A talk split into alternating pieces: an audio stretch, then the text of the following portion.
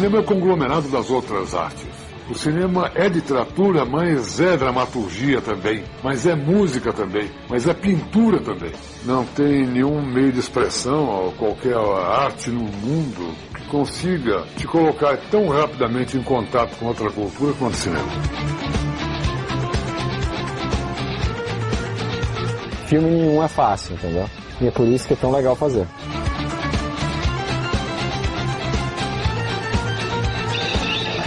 Não existe um bom e um mau filme. Existe o bom espectador e o mau espectador.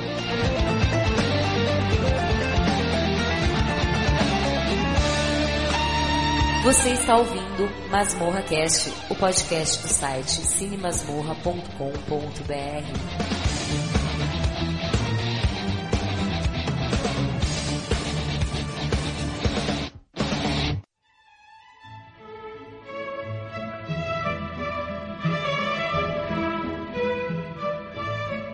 isso aí, mais uma vez gravando um Masmorracast de filmografia. E dessa vez nós vamos falar sobre um diretor muito interessante do cinema independente chamado Todd Solondz, né? Para esse bate-papo eu trouxe os amigos queridos aqui, o Emerson Teixeira. Tudo bem contigo, Emerson? Bem, Angélica. Boa tarde aí pra todo mundo. Boa tarde, querido. Ah. Também o parceiro aqui de gravação, o Marcos Noriega. Tudo bem contigo, Marcos? Tudo certo. E vocês, como é que estão? Certinho. e, pô, finalmente, o meu amigo aí que eu tava com muita saudade de conversar com ele novamente, que é o Maurício Saldanha. Tudo bem, Mal? Que legal. A última vez foi o Johnny vai guerra, foi isso? Isso, Johnny vai guerra. Olha que legal. Como é que foi a repercussão desse? Ah, foi maravilhoso. O pessoal adorou, é. né? Muito que bom ótimo. mesmo, querido. Então, obrigado pelo convite, Emerson, prazer, Marcos, sempre maravilhoso de falar, gravar contigo. E estamos aí, né? Eu adoro esse diretor. Quando a Angélica me convidou, eu disse, mas como não, né? Como não? A internet precisa saber deste homem.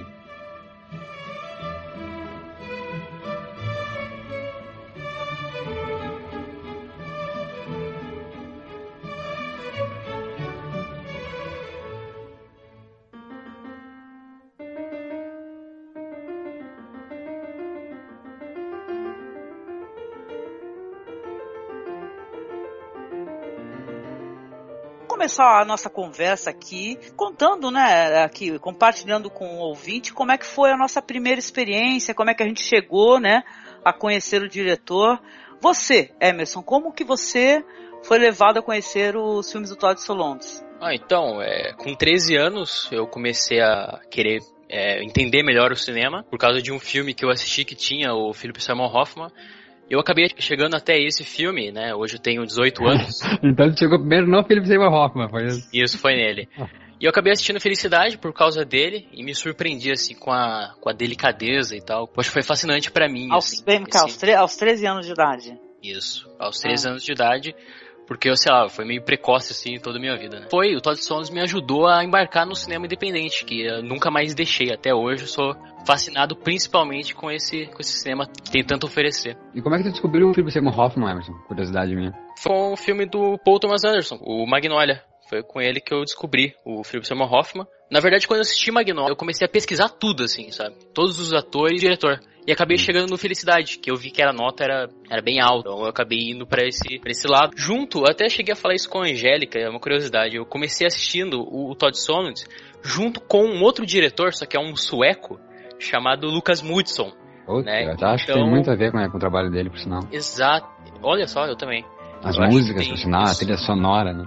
E foi muito identificável para mim, né? Porque eu tinha 13 uhum. anos, aprendendo muita coisa ali, vivendo muita coisa, me identifiquei com muita coisa de ambos os trabalhos, né? Não só o Todd Solondz, como o Lucas Mudson também, com amigas do colégio e Para Sempre Lilia. Enfim, foi minha criação, assim, eu me eduquei com esses dois, Pô, principalmente, que assim. Que legal. Me ganhou. Emerson me ganhou em 3 minutos, hein? o Thomas é... Anderson e Lucas Mudson. Vai é... tomar ele me ganhou também na época quando eu conheci o Emerson. Falei, caramba, Emerson, peraí, 18 anos e tal. Ah, desde quando você conhece o cinema assim mais alternativo? Ah, desde uns 13 anos de idade. Falei, caramba, parabéns. E uma coisa que foi, foi meio, foi meio um, um, trabalho solitário, assim, porque ninguém me, me mostrou esse cinema, sabe? Eu fui meio que descobrindo sozinho. É, é, muito legal assim, Emerson. Eu acho que aí o cinema é que te descobre, não tu descobre o cinema, tá? Quando, porque assim, quando é por um outro, acaba, se, acaba que tu descobre o cinema através de um outro olhar, né? Mas acho que quando tu descobre sozinho, é o cinema que te acha. Esse que eu acho fascinante. Esse encontro que é o perfeito. Engraçado que isso que eu faço com a minha irmã, né? Eu tenho uma irmã de 9 anos Uhum. e eu acabo. Eu levo ela pro cinema e tento passar um pouco da, do meu gosto pra ela. Uhum. E é engraçado, assim, né? Porque agora eu, eu ofereço o cinema pra ela, né? Eu mostro o caminho pra ela. E eu mesmo nunca tive ninguém pra me mostrar, né? Eu fui meio que autodidata. Ah, que legal isso, né? Sensacional. E você, Marcos, como é que foi que você chegou no diretor aí? Já estava na pesquisa, ele veio no meio da pesquisa, como é que foi? Olha, eu gosto muito de um desenhista de quadrinhos chamado Daniel Clowes. Que, e, e também gosto muito de um outro desenhista de quadrinhos que é o Robert Crumb. E eles desenharam cartazes para os filmes do, do Todd Solondz. O, o Daniel Clowes Fear, desenhou né? o cartaz do, do Happiness, né? O Crumb desenhou o cartaz do Palíndromes. E, e foi a primeira vez que eu ouvi falar do Todd Solondz foi por causa de- de- desses cartazes, né? E não tal. fizeram nada no Fear, uh, Anxiety, aquele, o, o, o medo, ansiedade, angústia, como é que é o nome Ah, daquele? eu não sei dizer se eles participaram do, do filme, Maurício. É, que é bem o traço mesmo, lembra muito. Agora que tu falou, não, não sabia dessa notícia essa- Uhum. mas me lembrou no, no Fear dessa. A estética, né? Lembra É. bastante, né? A estética do, do Crumb, eu diria, né? Isso. Muito bem, aí eu, eu li a crítica daqueles Histórias Proibidas e tal, achei interessante, mas eu vou falar pra vocês, eu, eu assisti o Todd Solondz pela primeira vez de sexta-feira pra cá. A Angélica falava muito bem dele, já- o Maurício você também já tinha comentado, né? Acho que em outra Aham. oportunidade que, que era bacana, não sei de qual diretor que a gente estava falando, e você citou também o Todd Solondz, e eu tinha os filmes dele já prontos pra assistir, estavam aí na minha, na minha listagem, agora por conta do podcast, e a Angélica também me, me recomendou muito, né? Que ela já tinha visto alguns, eu falei, agora eu vou assistir. Então eu assisti tudo de sexta pra cá. Que bacana. E você, querido, Mal?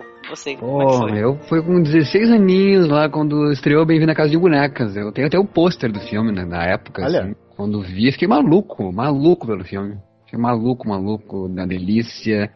É, já era interessado, sempre interessado em cinema independente. Quando eu vi, eu achei muito bacana, me tocou profundamente, assim.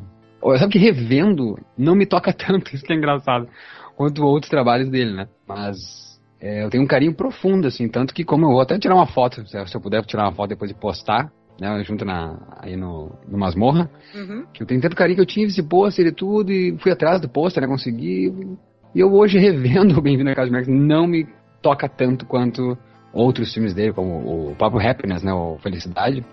Felicidade acho que até hoje pra mim é me toca, mexe comigo, faz eu dizer, puta que coragem deste homem. Uhum. Até hoje, assim, passou tanto tempo que ano que é o Happiness, é dois- é 1998. 98, né? Ah. 98. Então, tipo, porra, olha só quanto tempo faz esse filme ainda assim é muito, né? Toca muito ainda hoje.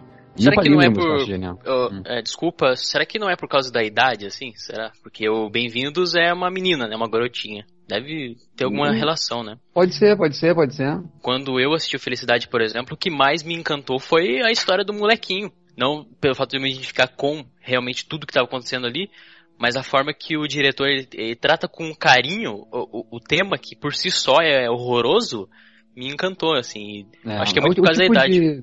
de- Na época também eu conheci o Hal Hartley. E, e conversou muito comigo, assim, acho que as duas obras, a- tanto o Todd Solondz quanto. Aliás, eu não sei qual é a pronúncia, Todd Solondz, que estão falando aqui, o Norman eu, Noriega eu e tô a Angel. chamando, é, eu tô chamando É. de Todd Solondz, não sei se eu tô, porque o É, cara é, é judeu, né, Deve né? ser Solondz, né? É, deve Mas ser eu- Solondz. É, Mas eu tenho sempre mania de engolir Solondz. acento. Enfim, lembra muito, não sei se vocês conhecem o Hal Hartley, e ele tem um filme chamado Trust, que é o Confiança, que eu nunca consegui achar na internet esse filme, a não sei em, no formato lá, o Pau M, Uhum. e eu vi uma vez na televisão, quando tinha o Intercine 2, né, tinha o Intercine 1 e depois o Intercine 2 ainda numa época, É né, verdade. e eu vi no Intercine 2 o, o Confiança e fiquei maravilhado que atrás do Hal Hartley, vi tudo dele, na época em VHS, e foi bem a época também então que eu descobri o, o, o Hal Hartley. E me lembrou muito o trabalho do Todd Solondz com o do Hal Hartley. Então, mas hoje revendo o Bem-vindo à Casa de Bonecas não me toca tanto quanto outros filmes que ainda acho que perduram aí. O Legal. único filme que eu vi Calma. do Hal Hartley foi o Amador, que é com a Isabelle Ripert, né? Amateur, hum, nossa senhora. Ah, mas vê, uma vez, uma vez eu tento assistir Uma Relação Muito Perigosa e o Trust, que é o Confiança. São os dois, pra mim, impecáveis dele.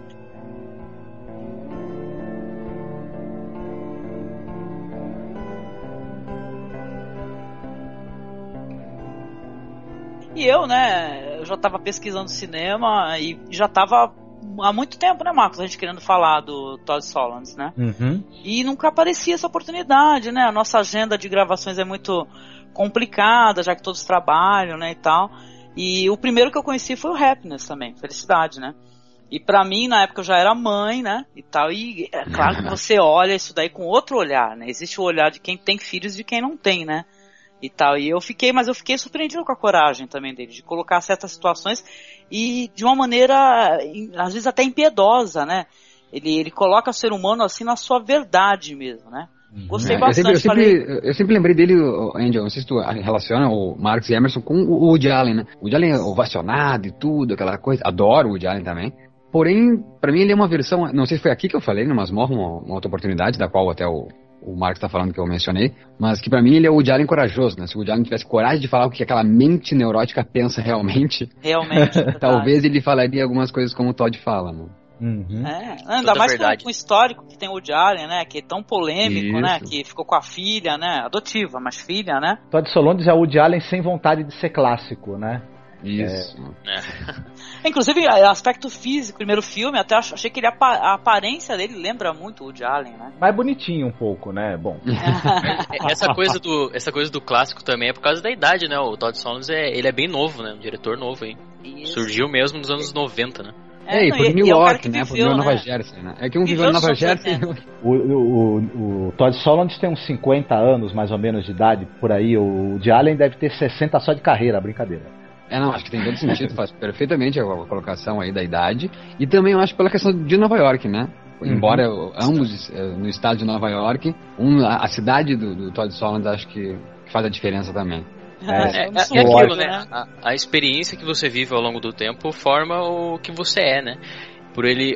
Tem essa entrevista aí, Maurício, não sei se chegou a, a clicar ali em cima, coloquei também. Que ele fala muito sobre a cultura pop, né? Do, Em relação ao último filme dele. Né? E ele fala muito sobre essa coisa de colecionismo e tal. Ele chega até a falar que você, quando começa a colecionar, você acha que você tem posse sobre a coleção, quando na verdade, é, com o passar do tempo, a coleção é que tem Tem posse sobre posse. Ah, então ele fala sobre isso, sobre a cultura pop, então a gente vai ver um Woody Allen nessa nova geração, né? Então é bem interessante. ai, Nem sei se o gostei. Woody Allen, né? Talvez um Seth Rogen, o Woody Allenzado, eh, não clássico. É, porque É, o- di- é, o vídeo é de o- 40 anos, né? Exatamente, dizem, dizem que esse ator, inclusive, do Dark Horse, ele é o Seth Rogen do Todd Solondz, né?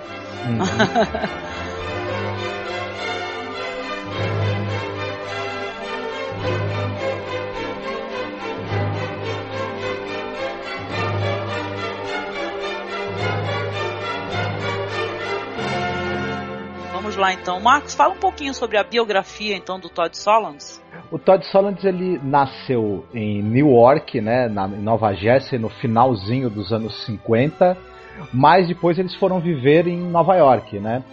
E ele, é- ele, ele, traba, ele era boy, né? Um dos, um dos primeiros empregos dele assim foi ser eh, office boy, justamente do Writers Guild of America, né?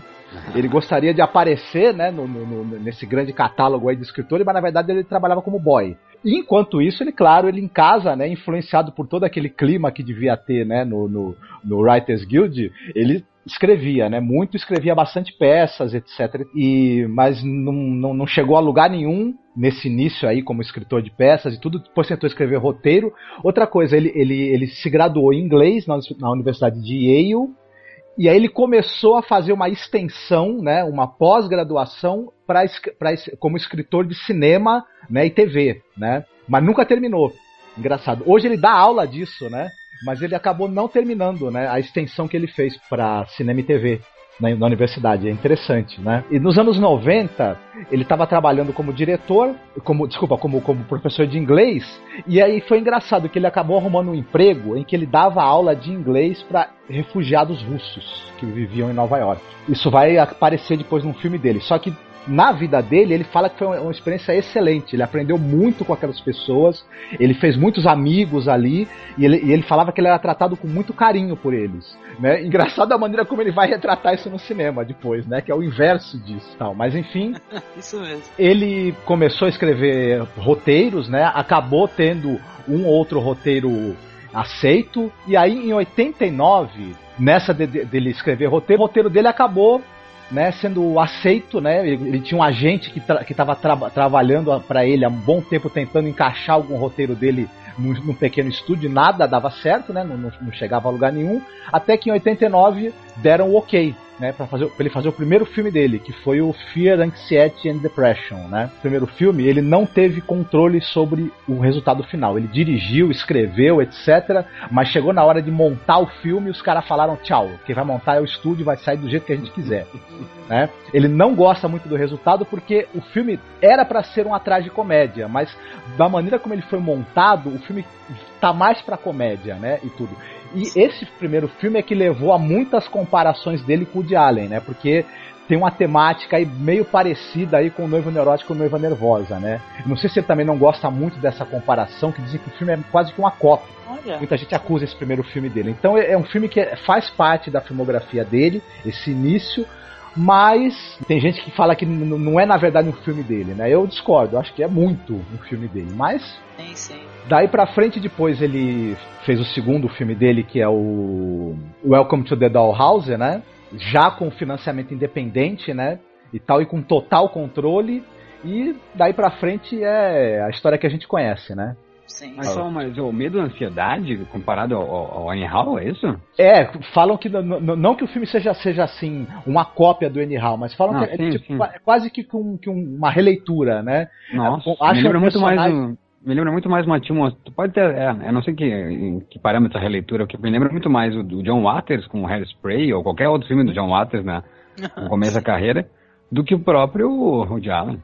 Pois é. é, ele tem uma, uma pegada muito mais underground, né, do que o Woody Allen. Né? Mas o pessoal acha parecido e acha o personagem também que ele tem, o Waira, né, que é o personagem do primeiro filme, muito parecido com os personagens do Woody Allen. Não sei, né? Talvez fisicamente, né? ali sim parece. o cabelo não é muito, né? Mas enfim. é, parece que ele é um cumbica, né? Uhum. ah, é, faltou dizer também que antes de fazer esse longa, desculpa, acho que eu acabei me adiantando, ele fez é, vários curtas-metragens. Fez o, o Feelings, né? Que você pode até comentar, né? Já que você conseguiu dar uma assistida aí no Feelings, né? Do que, que se trata esse curta aí do. É, o Feelings eu não sei nem se é o primeiro curta-metragem dele. É uma coisa engraçada, que é essa, essa coisa dos curtas dele tem as informações que eu achei são meio conflitantes, né? Tem, tem, citam que ele fez vários filmes você só encontra é, citado até no IMDB dois curtas, mas ele fez mais. Só que alguns acho que ele nem chegou a exibir, enfim, são meio são totalmente obscuros, né? Só a mãe dele deve ter assistido, o pai, enfim. e tal. Mas o primeiro curta dele conhecido é o Feelings, que tem aquela música Feelings do Morris Albert, que vocês devem conhecer e gostar muito, acredito eu. Oh. ele faz uma espécie de videoclipe para essa música, em que é um rapaz vivido por ele, né? Cantando a música e preparando um suicídio, que ele vai, ele vai pular no, no, no mar para se suicidar. Feelings, nothing more than feelings. Trying to forget my feelings of love. E quando ele pula, aparece uma, uma moça gorda, né? Bem gorda, assim, que provavelmente seria a namorada dele que, e tal, desesperada, né? Correndo atrás dele mas ele já pulou no mar e já se matou. E só resta ela chorar lágrimas salgadas igual as ondas do mar que estão batendo, né? Tudo isso ao som de filhos cantados. foi poético, né? viu? É. O isso, é, isso é, ele, ele fez poética tua, Marco? Ah, não. Eu acho que ele entrou na vibe Morris Albert do negócio. Deve ser. O Todd Sondes cantando feeling, gente, olha, vale o filme. Vale, e esse gente encontra onde, Marco? Tem no YouTube, viu? Para quem quiser se divertir, é... é no mínimo engraçado. Sim, tem outros também, né? Tem. Como é que é a pronúncia desse daí? Tem uma... Chat's Last Shot, que é um. Esse eu não consegui assistir, não encontrei lugar nenhum, né? Mas as sinopses são as, são as desventuras de um cara que ele quer é, estudar numa grande universidade, só que ele precisa é, se dar bem no futebol, né? E ele não consegue, né? Ele, ele, ele, ele, o caminho que ele tem, já que ele não é um cara que tenha grandes notas, é, é se dar bem no esporte para tentar chegar no curso que ele quer e ele não consegue. É... Deve ser uma crítica assim do Todd Solondz sobre esse negócio aí, né? Que é, tem muitos filmes, né? Isso, né? Esse esse até esse estereótipo, né? Se tornou um estereótipo, né? Do, do cara que ele só tá na faculdade porque ele joga muito bem, né? né? É uma essa... realidade de lá até, né? Sim. Isso vai ser explorado depois no Histórias Proibidas, né? Esse tema. E, e nesse curta também, outra coisa que acontece é que o cara é tem uma, é apaixonado por uma moça e tem muitos, muitas desventuras ali, ele não consegue ficar com ela, né? E tal. Também outro tema que o Todd Solondz vai explorar muito, né? Esse problema aí de, do amor não correspondido, de você ser a segunda, a terceira, a quarta, a quinta escolha, né? Da pessoa que você ama, né? É uma verdade, é, é, é o trabalho dele é incrível porque não, não, não tem realmente o. A gente usou o termo clássico do diário, né? Mas não é nem o clássico o termo, acho que é de uma verdade que a gente não encontra em muitos, né? Aliás, em pouquíssimos trabalhos a gente encontra e na minha cabeça agora não vem outro a não ser ele. Eu acho assim interessante que o, o Todd Stones ele parece que, que fala sobre relacionamento de uma forma geral, sabe? Ele fala sobre o relacionamento do homem com o mundo do qual ele vive, sabe? Enquanto outros diretores, na sua maioria, como por exemplo o Woody Allen, ele fala sobre um relacionamento só, sabe? Sobre duas pessoas e suas neuroses e como que um vai adaptar com a neurose do outro, enfim quando o Todd Solondz ele fala sobre o que existe mesmo, sabe? Ele pega tudo assim, pega todo mundo, faz um apanhado, sabe? E fala assim, isso aqui é o que mais existe, então ele vai fazer uma história sobre aquilo. Independente se você concorda ou não na sua individualidade, né? Ele, ele, ele desmonta, isso. né? Ele desmonta assim aquele, ele re, remove a máscara, né? Daquele é. aquele verniz social, né? E mostra como é que são as pessoas de verdade, né? Inclusive ele mostra as pessoas com verniz, os personagens com verniz social, né? E tal, que a gente depende disso, desse, de, de manter, né? E tal, e depois quando isso daí cai, né? Quando essa máscara cai. Isso, isso que é muito legal, né? É o striptease geral da classe média, né? Que ele promove, o Todd Solondz. Olha, mas tá uma poesia incrível esse cast. sim, sim. He used to sing with me. Oh, you're a singer? Well, I used to be with this band. Well, I know I know some bands. Who do you know? Well, I I used to, but I lost touch. Um, but, but, but I do know some people. Uh, have you ever heard of Tommy Gestapo? You know Tommy Gestapo? Well, we were college roommates first week freshman year. Whoa, you know he was one of the original dopes? Were you ever one of the dopes? No, I used to be with the dope heads, but then I had this tiff, so I started the junkies, and now, of course, I'm just junk. Então, o primeiro filme, né, o primeiro longa do Todd Solondz é o Medo, Ansiedade e Depressão, né? Como a gente comentou, que é de 89. Ah, o filme basicamente conta a história de um cara chamado Aira, né? Vivido pelo próprio Todd Solondz, né? Por sinal. E ele é um cara que ele é um escritor de teatro frustrado, né? E ele... É, o filme inicia ele está escrevendo uma carta para Samuel Beckett, né? Pedindo pro Beckett ler a última peça que ele escreveu e perguntando se o Beckett não quer um cara para ser colaborador dele, não quer trabalhar junto com ele, né? Imagine, né? Que beleza. E ele vive sustentado pelos pais, né?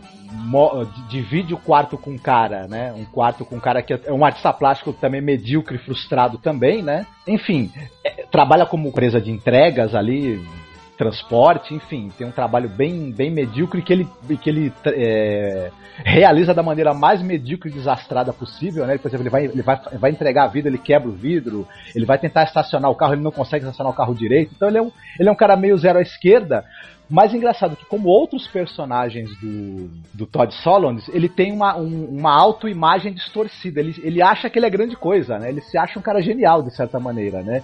E ele acha que ele vai ter um grande futuro, que ele vai ser um grande escritor, um grande teatrólogo, e, enfim. A gente logo, né, do início do filme, vai vendo a situação da vida dele, a gente vai logo percebendo que não, não vai ser muito bem assim.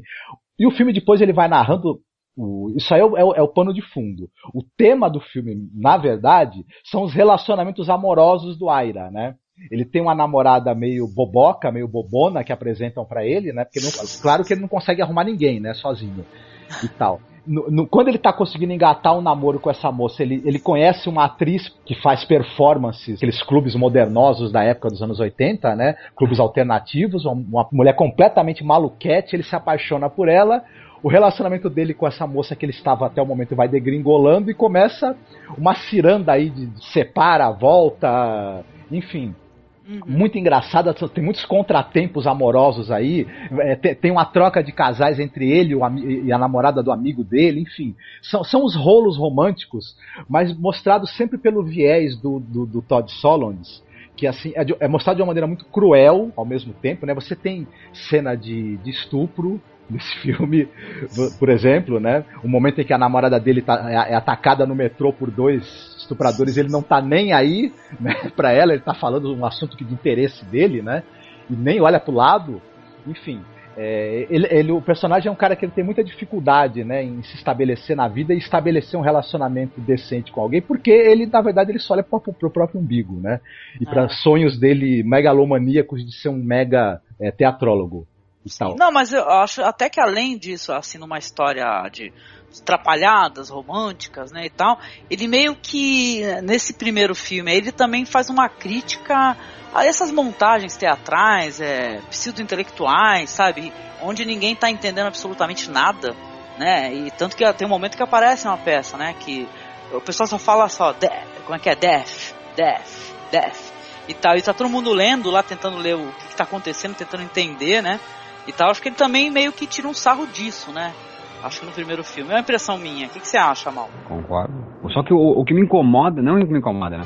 Eu acho interessante poder ter a, a oportunidade de ver o primeiro trabalho dele como um realizador, querendo, né, o seu lugar ao sol, e depois ver a diferença em comparação ao Bem-vindo à Casa de Bonecas, né?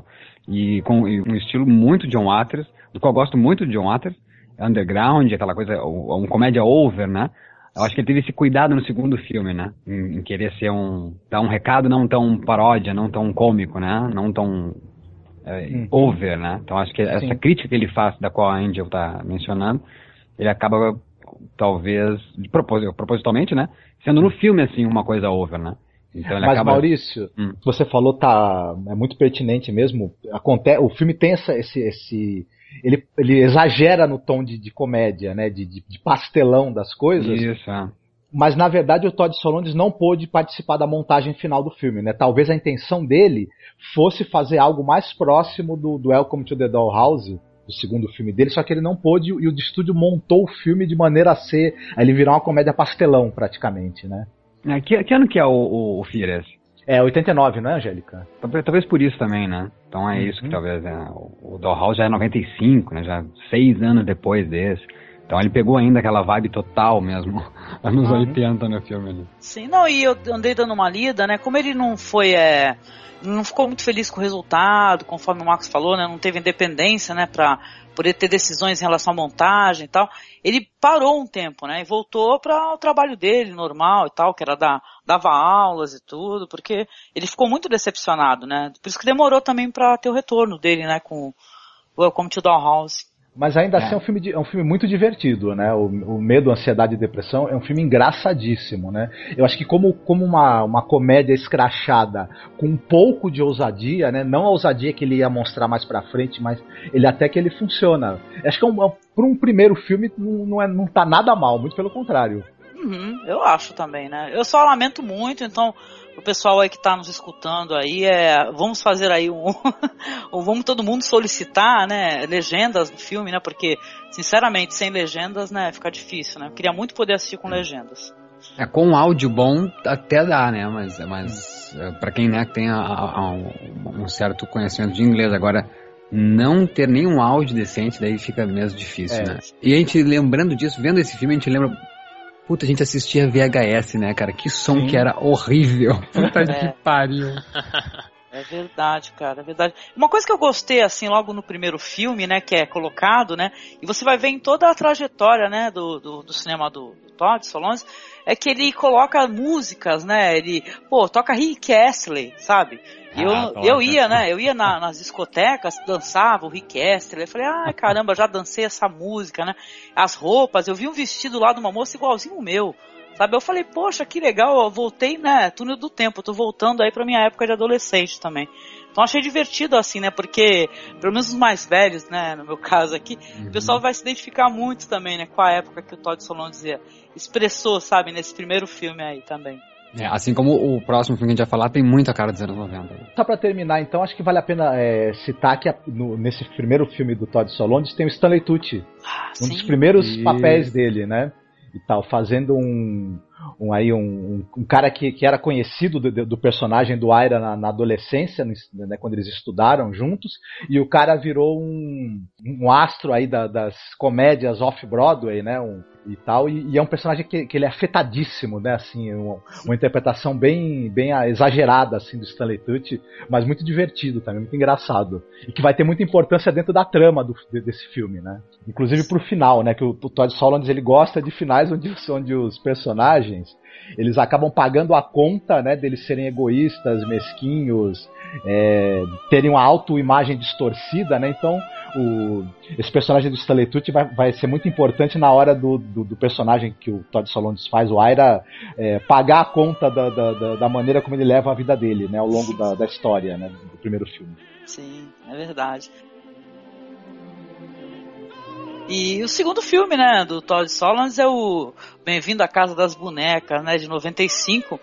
E uma breve sinopse do filme, né? O filme ele é um drama, né, com toques de humor, né?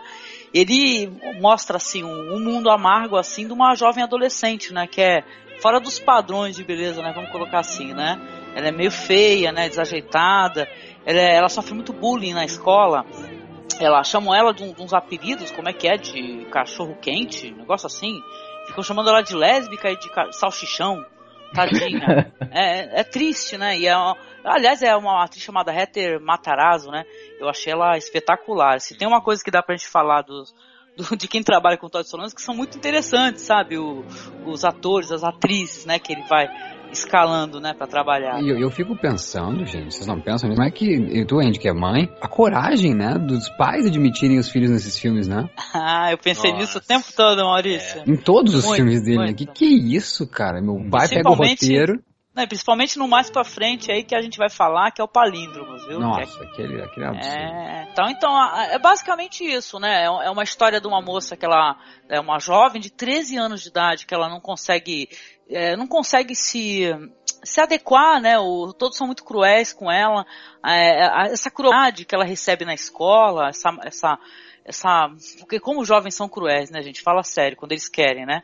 E tal. E ela acaba levando para casa e tal. E, ou seja, tanto que eles chamam ela de lésbica na escola, e ela chama uma hora irmãzinha de lésbica também, entendeu? Exatamente. Ela acaba levando não só isso, né? violência para casa, né? A própria rua lá também, ela, ela começa a repetir também, né? Engraçado que isso está totalmente é, explícito ali também no, no título, né? É Bem-vindo à Casa de Bonecas. Você está entrando na, na infância, você está entrando em um mundo onde você muitas vezes, volta aí de novo a coisa da, da sociedade, né, virar a cara, muitas vezes você vira a cara para pra adolescência, para pra infância mesmo, você não conversa com os seus filhos, né? Não sabe o que está se passando na cabeça deles. Uma coisa que muitas vezes pode ser banal, né, para algum adulto, pode ser muito, pode afetar muito a vida de uma criança, né? Que é o caso é. dela, que ela começa a repetir aquilo que ela banaliza, né? Então é interessante notar Sim. isso. Não, e a família, né? Porque ela mora com o pai, mãe, uma irmã mais jovem e um irmão mais velho que é, um, é bem nerd, assim, sabe? É bem legal uhum. porque inclusive você vê esse negócio do, da informática, né? E tal, um computador super antigo, caramba, mesmo assim, é bem interessante. Aparece um cara que, que, o irmão dela tem uma banda, é uma espécie de Jim Morrison, entendeu? O cara, o sonho dele é ser o Jim Morrison, né? Que vai ser o vocalista da banda deles, ele é todo todo bonitão, todo sexy, ela se apaixona por ele. E, cara, o que me deixava mais perturbado, eu queria até comentar isso com vocês e saber a opinião de vocês, além, né, do, do xingamento, assim, né, que ela sofria, é, cara, o momento que um, um moleque começa, começa a falar, olha, é o seguinte, eu vou te estuprar. Você me espera em tal hora, assim que eu vou te estuprar. E você percebe ah, nisso daí. É, é ela, ela fica até, fala assim, pô, ela tá, ela tá até ficando afim disso, porque ela quer ter essa experiência. Exatamente, é, o, qualquer tipo de relação, não, não tem nenhum tipo, né? Então, é o, a iniciação dela pode ser aí e, e tudo bem. Ou então até ela percebe de alguma maneira, né, que ele também é um, um, um nerd como ela, né? Isso que é bacana, é, é, um desajustado, né? Sim. É, é, a casa dos especiais, né? Essa doll house, na verdade, essa casa de, de boneca, na verdade, é a casa desses seres especiais, né? Sim. Porque a boneca, na verdade, a gente vai ver, perpetua em todos os filmes dele também a, a questão da boneca, né? Do, do, do, que é, o que significa uma boneca, né? Que é esse ser, essa criança, enfim, desajustada, né? Que não é uma criança de verdade, né? É uma boneca, é um, é um brinquedo, né?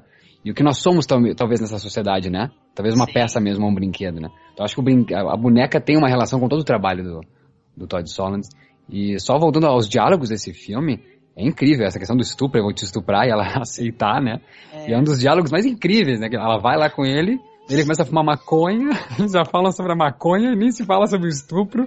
Ele manda ela deitar naquele colchão podre. E uma outra criança que odeia ela também, a menina, que parece um menino, parece o Hanson, né? Um É, dos é, Hanson. é meio gótica, parece o Hanson. É. Exatamente, é. Quando ele diz assim, ela diz: Você não entrou aqui pra lavar as mãos no banheiro, você entrou aqui pra fazer cocô. Manda ela fazer cocô, cara. Você vai Ela- fazer na minha frente, deixa a porta aberta, né? É. Oh, Eu disse, que não, que eu, é isso? eu, eu vou me atrasar pra aula de ciências. Ela, foda-se, caga, né? Caga na minha frente. Cara, tava no nível do, do Gaspar Noé, cara. Nesse momento eu falei, É. caramba, o que, que ela vai fazer, essa menina psicopata? Ela, ela dizer que a menina tem que cagar na frente dela é basicamente eu dizer pra você, você é um, é, um, é um merda e você não tem direito ao, ao, ao mínimo da dignidade humana, então tu vai cagar quando eu tô mandando, vai. Ah. É. né? É, então, eu, eu- só, Maurício, só uma coisa engraçada também, não sei se você, o o Emerson e a Angélica vão concordar. Outra- acho que outra coisa muito interessante, outra metáfora muito bonita que tem nesse filme, é o lance da casa que a menina tem no quintal, né?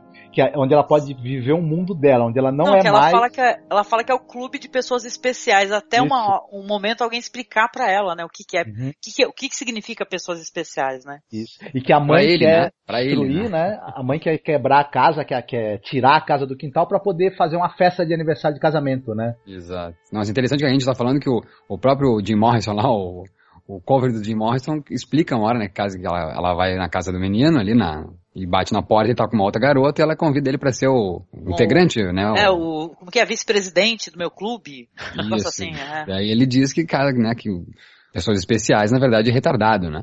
Uhum. Mas pra ele, então, é interessante também isso, né? A gente, quanto, quanto a gente não- fala para nossos filhos, né? Você é especial, meu filho. E é- aí, olha como essa palavra tem um outro sentido conotativo também, né? Que é o do, do retardado. né? Então é muito interessante. Outra coisa que eu queria dizer sobre o- o- os diálogos aqui é uma hora onde ela, ela vai atrás de uma menina que teve uma relação com esse Jim Morrison, né? E aí, até o irmão dela disse que ela não era muito bonita, e ela vai, ela é uma menina super evoluída em relação a ela, né? Toda com um É. corpo mais desenvolvido e tudo. Naquela época da- das blusas fluorescentes, né? É. A moda das blusas fluorescentes. A menina é um tipo de piriguete da época, né? Latina, meio latina, né? Assim, né? Acho que é meio latina. E ela disse que ela, que ela teve uma finger fuck, né? Na, na trança de, de dedo, né? Aquela, aquela coisa de, de se tocar, né? Onde o dedo é mais do que o- o- os nossos órgãos, enfim. E daí ela chega e, diz, e não entende o que, que é, né? E ela começa a tocar piano pra ele, lembra? Achando que vai fazer ele ter um orgasmo, algo assim, enfim. com os dedos. E Ai. outra coisa que eu pensei também, tipo, olha que loucura, né? Tá no começo da internet lá, até uma hora ela fala que, que vai ter uma, uma amiga dela, né? Uma amiga da- do irmão dela, perdão, fala que vai criar um e-mail pra uma festinha, né? E, mas tava no início da internet e eu penso, olha só que loucura, hoje a gente pode botar na internet, né? Finger fuck e descobrir o que que é, né? Mas olha como realmente sem a internet a gente tinha que descobrir as coisas sozinho mesmo, a gente, a gente viajava. O que que é finger fuck? Ou com os pais, Ou né? com que os no pais, caso dela né? não, não tinha. né? No caso Não tinha dela, ela tinha, ela tinha um irmão, né? Que o irmão, ele, nesse ponto, ele era bem sincero, né? Ele conversava com ela, ele explica algumas coisas pra ela, algumas verdades, né? É. Então, que ela interpreta da maneira dela, claro, né? Mas mais ela- por impaciência mesmo, né? Do que por atenção. Não, mas É. eu acho brilhante alguns diálogos que eu tenho na cabeça. Outra, quando a, a- a filha é sequestrada, né, menininha pequenininha, ela- então ela tem a, o pai tem esses dois filhos nerds, né, que é, ela é do meio, a Dawn é do meio, e ela é Down, né, vale lembrar o nome dela, né, Detalhe, Trevas, é né? down. Isso, Down. Pra baixo. é pra baixo, né? E Trevas também, né, não? Sim, sim. Eu acho, eu acho que down é tipo pra baixo, né? Eu acho. Não, Então, É Down que pra Down baixo é com A é Aurora, é Aurora. tá certo. Ah, perdão, Aurora, exato. Ela tá Down pra baixo é florescendo, D-O. né? É que ela, ela deveria estar florescendo na idade que ela está, mas na Claro, verdade ela claro. tá puxando, né? Perfe- Perfeito, perfeito. Não, não, e Olha, mal, vo- mal. É, o- a menina que é a irmãzinha dela me lembrou muito aquela que é a irmã do Dexter do desenho, viu? Do laboratório de Dexter. Que ela fica o tempo todo com aquele tutu e pulando, sabe, saltitando o dia inteiro, aquela menina. Sim, Aquela ela é dá vontade é mesmo de pegar um- e uma escopeta toda. e- Isso. Tem uma vontade de pegar aquela menina. Eu queria ter um estilingue gigante, que era pra pegar e jogar ela longe, né?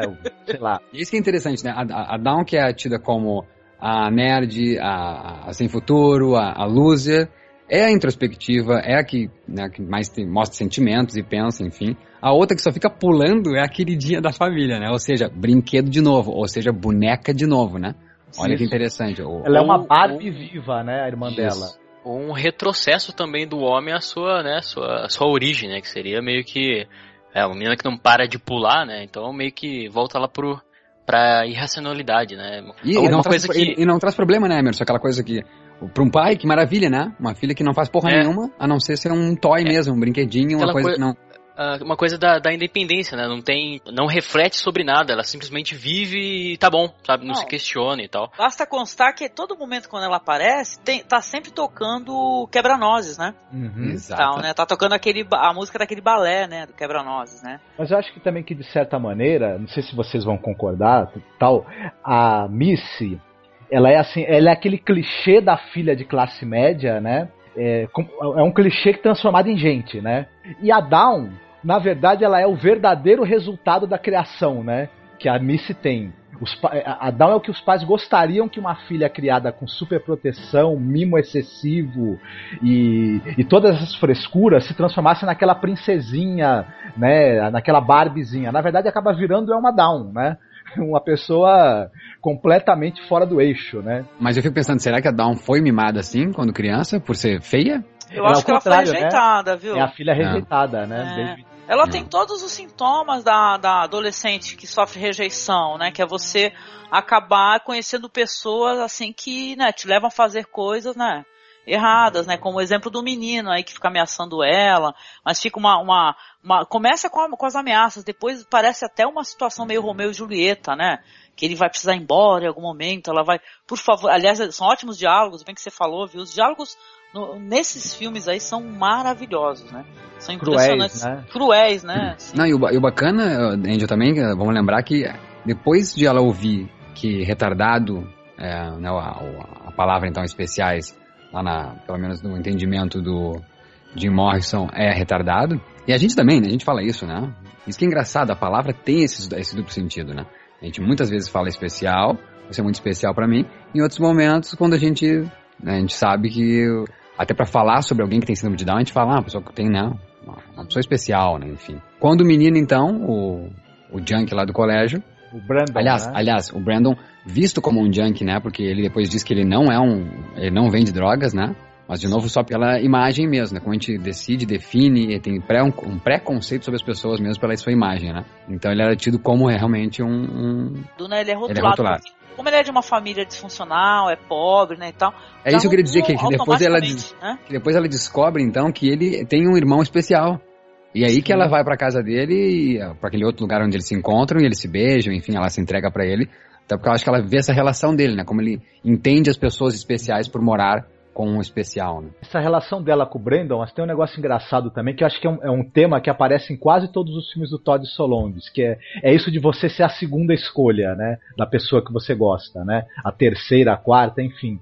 Porque no, no, no final das contas o Brandon é um cara que ele era agressivo com ela, maltratava, mas era a pessoa que prestava atenção nela, né? Nem que fosse pra maltratar. E Sim. depois, quando ele fica afim dela, e, e talvez até de maneira sincera, ela não consegue, é, assim, ela não quer realmente ele. Ele é, ele é a segunda escolha. Ela quer o bonitão que não quer saber dela, que, pra, que pra quem ela nem existe. E a chance que ela tem de talvez né, ter um pouco de afeto, ela des- despreza, né?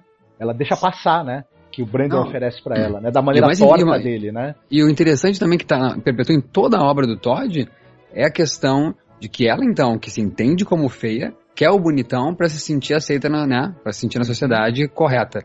E o rapaz que se assemelha a ela, então, que é rotulado também por sua imagem, enfim, ela não consegue se relacionar, né? Então ela, ela quer ter uma relação com um cara da qual ela acredita, ela sabe, na verdade, que não vai conseguir ter, e não consegue olhar pro cara do lado dela que tem uma semelhança com ela. Então ela também não aceita a condição dela, né? Ou a condição que, que se coloca na sociedade, né? Que Mas é- colocam é, a gente. Você não corresponde ao padrão que, ensinaram você, esse padrão da classe média, né? De beleza, de inteligência, de, de- do que quer que seja. Você não corresponde. Mas na sua cabeça esse padrão existe e você quer alguém que se encaixe nele, né? Exato. E é uma, é- é- é uma coisa muito doida. se apaixonar por máscaras, né? Agora, Uhum. o, o Marcos falou de um tema recorrente no trabalho do Todd Solondz. O, o Maurício, né, um tempinho aí, falou sobre o toque, né, desse primeiro filme. Engraçado que a masturbação tá muito presente no- nos filmes dele também? Uhum. E isso fica principalmente nos dois primeiros, né? No, no Bem-vindo à Casa de Bonecas e no Felicidade. Então tá, tá muito presente isso também. O toque, a masturbação, enfim, esse descobrimento, né? Essa passagem entre a, a, a você ser criança e você ser adolescente, né? E como isso vai afetar a sua vida adulta, né? Então, e é um tabu, né? também. E é um tabu interessante É um tabu. porque que ele tu colocar isso, Emerson, porque é, é um tema que a gente evita falar sempre sobre isso, né? Sim. E até hoje, quando adulto mesmo fala, né? Eu, tipo, eu tô com 33 anos e ainda hoje, conversando com pessoas, é difícil tu falar. Eu, eu, eu falo muito abertamente que eu sou um, um, um masturbador, né? me- Adoro me masturbar. E as pessoas, ai que horror, meu Deus do céu, como é que tu fala Ó, assim as coisas? Nunca fiz isso, ó. Ai- Ainda é assim, entendeu? Então é um, um tema muito, muito, um tabu. E é interessante como ele explora esse tabu. Sim. Olha só como que tem ligação também, né? Porque ah, a gente se apaixona por máscaras, né? Ah, primeiro a gente gosta, primeiro ah, a gente ama a- a aparência da pessoa para depois talvez se relacionar com ela e entender que não é exatamente aquilo e escolher ali uma segunda opção, né? Esse nome segunda opção também talvez seja injusto, né? E como está relacionado com essa coisa da masturbação também, né? Porque é uma máscara que a gente cria de isso, ó, isso não existe, né? Então isso seria uma máscara Não, porque em pô, relação a tudo, até além do, do, do- do sexo e tal em si, porque é uma máscara em tudo, né? Ele, ele mostra que a família, é, a família lá que parece perfeita e tal, eles ficam fingindo, né, que não acontece é, nada com os filhos, né? Aquela filha maravilhosa que, que eles dão toda a atenção, ignoram a filha do meio. O filho mais velho, ele, pra eles já tá encaminhado, porque é um totalmente nerd, né? Focado nos estudos. Parece que tá tudo perfeito, mas nada tá resolvido. Nada tá resolvido. O casamento deles lá que eles vão comemorar também não tá bem resolvido. Então Nossa, parece, que- parece que eles estão felizes, né? Eles não têm o que comemorar, acho, na minha opinião, né? Falando em máscaras, a mãe da Dawn, né? a- ela tem uma máscara, um- aquele sorriso de, de inócuo, né? Aquele sorriso higiênico de felicidade o tempo todo, né? E tal. É, é uma coisa que chega a ser meio irritante ao longo do filme, né? É. E. E só, e- e só mencionar, ah, oh, perdão, ah, Marcos, mas é só con- continuando a consideração do Emerson sobre ah, a masturbação, que a masturbação maior do que essa, a gente fingir que os, os temas tratados no Todd Solondz, nos filmes do Todd Solondz, não são o que acontece na vida real. Então, né? então isso que é interessante também. Né? A masturbação é essa, a gente fingir que isso não é o nosso, nosso dia a dia, né? É. Uhum. Lo- logo no início ali eu falei que o independente do tema que o Todd Solondz abo- aborda nos seus filmes, ele trata tudo aquilo, mesmo que às vezes meio transgressor e um tabu mesmo, ele trata aquilo com muito carinho, né? Porque a gente vê que aqui ele, ele fala sobre, sobre esses temas e tal, e por outro lado não tem nenhuma conversa, a gente não vê conversa em nenhum momento. Já no Felicidade, aquele, mole, aquele menino que, sim, está presente nessa situação toda e tal, ele tá sofrendo, né? Enfim, a gente vai falar depois. Mas ele, por outro lado, o pai dele, o pai dele dá pra ele o que muitos pais hoje em dia não fazem, que é a sinceridade, sabe? Que é você ouvir, você dar atenção, você dar importância para as questões que, que, que o garoto pensa, enfim, as reflexões do garoto, coisa que É. não existe aqui no primeiro filme, né? Que é Porque, porque, então, porque quando a gente chegar lá, a gente vai dissecar isso, Emerson e e Vão mesmo, que é muito interessante falar sobre isso. Vão, muito legal mesmo, porque desde o começo ele é assim, inatencioso com o filho, mas tem esse sentido, ele é tão genial no roteiro que, e, e na direção dos atores, né? Que é tão dúbio isso, né? Será que ele tá sendo atencioso porque ele, lá no final, né? Quando chega no final, tu descobre, se tu voltar a essas cenas do começo, onde ele fala com o filho, tu pensa, será que ele estava sendo atencioso porque ele tinha uma, uma vontade de fazer algo com o filho assim? Ou, ou fazia parte dele também, né? Ou ele é atencioso e isso tá junto, né? A questão dele também ter o desejo. Então é muito interessante. Exatamente. Deixa bem, deixa bem subentendido, né? Não- A gente não sabe exatamente, né, o que, que ele quer, né? E tal, né? E ou É, seja, uma- e talvez essa vontade de querer saber, Angel, é o que fode com tudo. Perdão a palavra aqui. não. Ou, ou não, perdão, nada porque eu tô falando do Todd Solondz, não tem perdão nenhum aqui. A questão é, é, a gente precisa saber, talvez, para rotular. Para, né, colocar as pessoas em guetos, em nichos, enfim. É isso, talvez. Por quê? Mas por que ele falava daquele jeito? Era porque ele queria transar com o filho? Ou não, talvez seja mais, talvez seja difícil de entender que tu pode sim ser atencioso e querido ao mesmo tempo que ter desejo pelo próprio filho. Exatamente. É complicado, eu sei que é muito difícil ouvir isso, mas, ué, acontece, entendeu? Viu, viu, Maurício? Acho que tem uma frase que é dita num outro filme, né? Do, hum. do, do, próprio Todd Solondz que ela, ela elucida essa pergunta um pouco que o, o Mark, o personagem né, do irmão da, da Dawn, ele, ele, vai ser mais pra frente, ele é acusado também de abuso sexual e etc e tal. Uhum. E, a, e a personagem do Palindromes fala para ele, você não é pedófilo não porque você é, pedófilos não detestam crianças igual você, né? Ele é um cara que não quer nem ver criança pela frente, né? Então, uhum. é meio isso que você falou também, né? É, essa, essa coisa do, do, do, O cara pode gostar, ser atencioso e, e isso descambar também pra, né? Isso, mas, mas olha que interessante é... que ele coloca, né? O pai atencioso é, é, é então um, um potencial pedófilo? Olha que loucura. Eu, eu, acho que a gente deveria aproveitar que a gente tá falando do filme e já entrar nele. Só tem uma coisa que eu queria falar rapidinho, viu, Angélica? Só pra gente, a gente for encerrar agora esse segundo filme, é que, é, apesar de tudo que a gente tá falando desses temas polêmicos e etc., o filme é extremamente divertido, né? Acho que é, é o, o, o, Todd Solondz, ele consegue ter um, um humor, nem que seja um humor negro, né?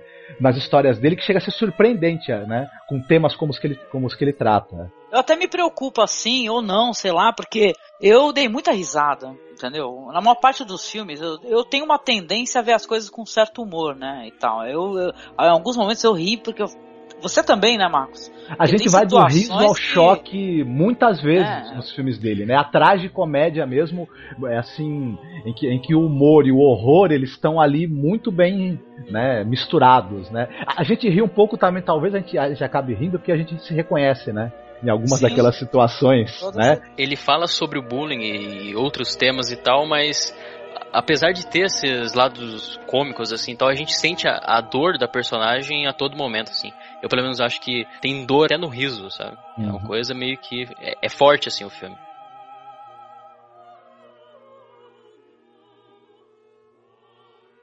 Dad?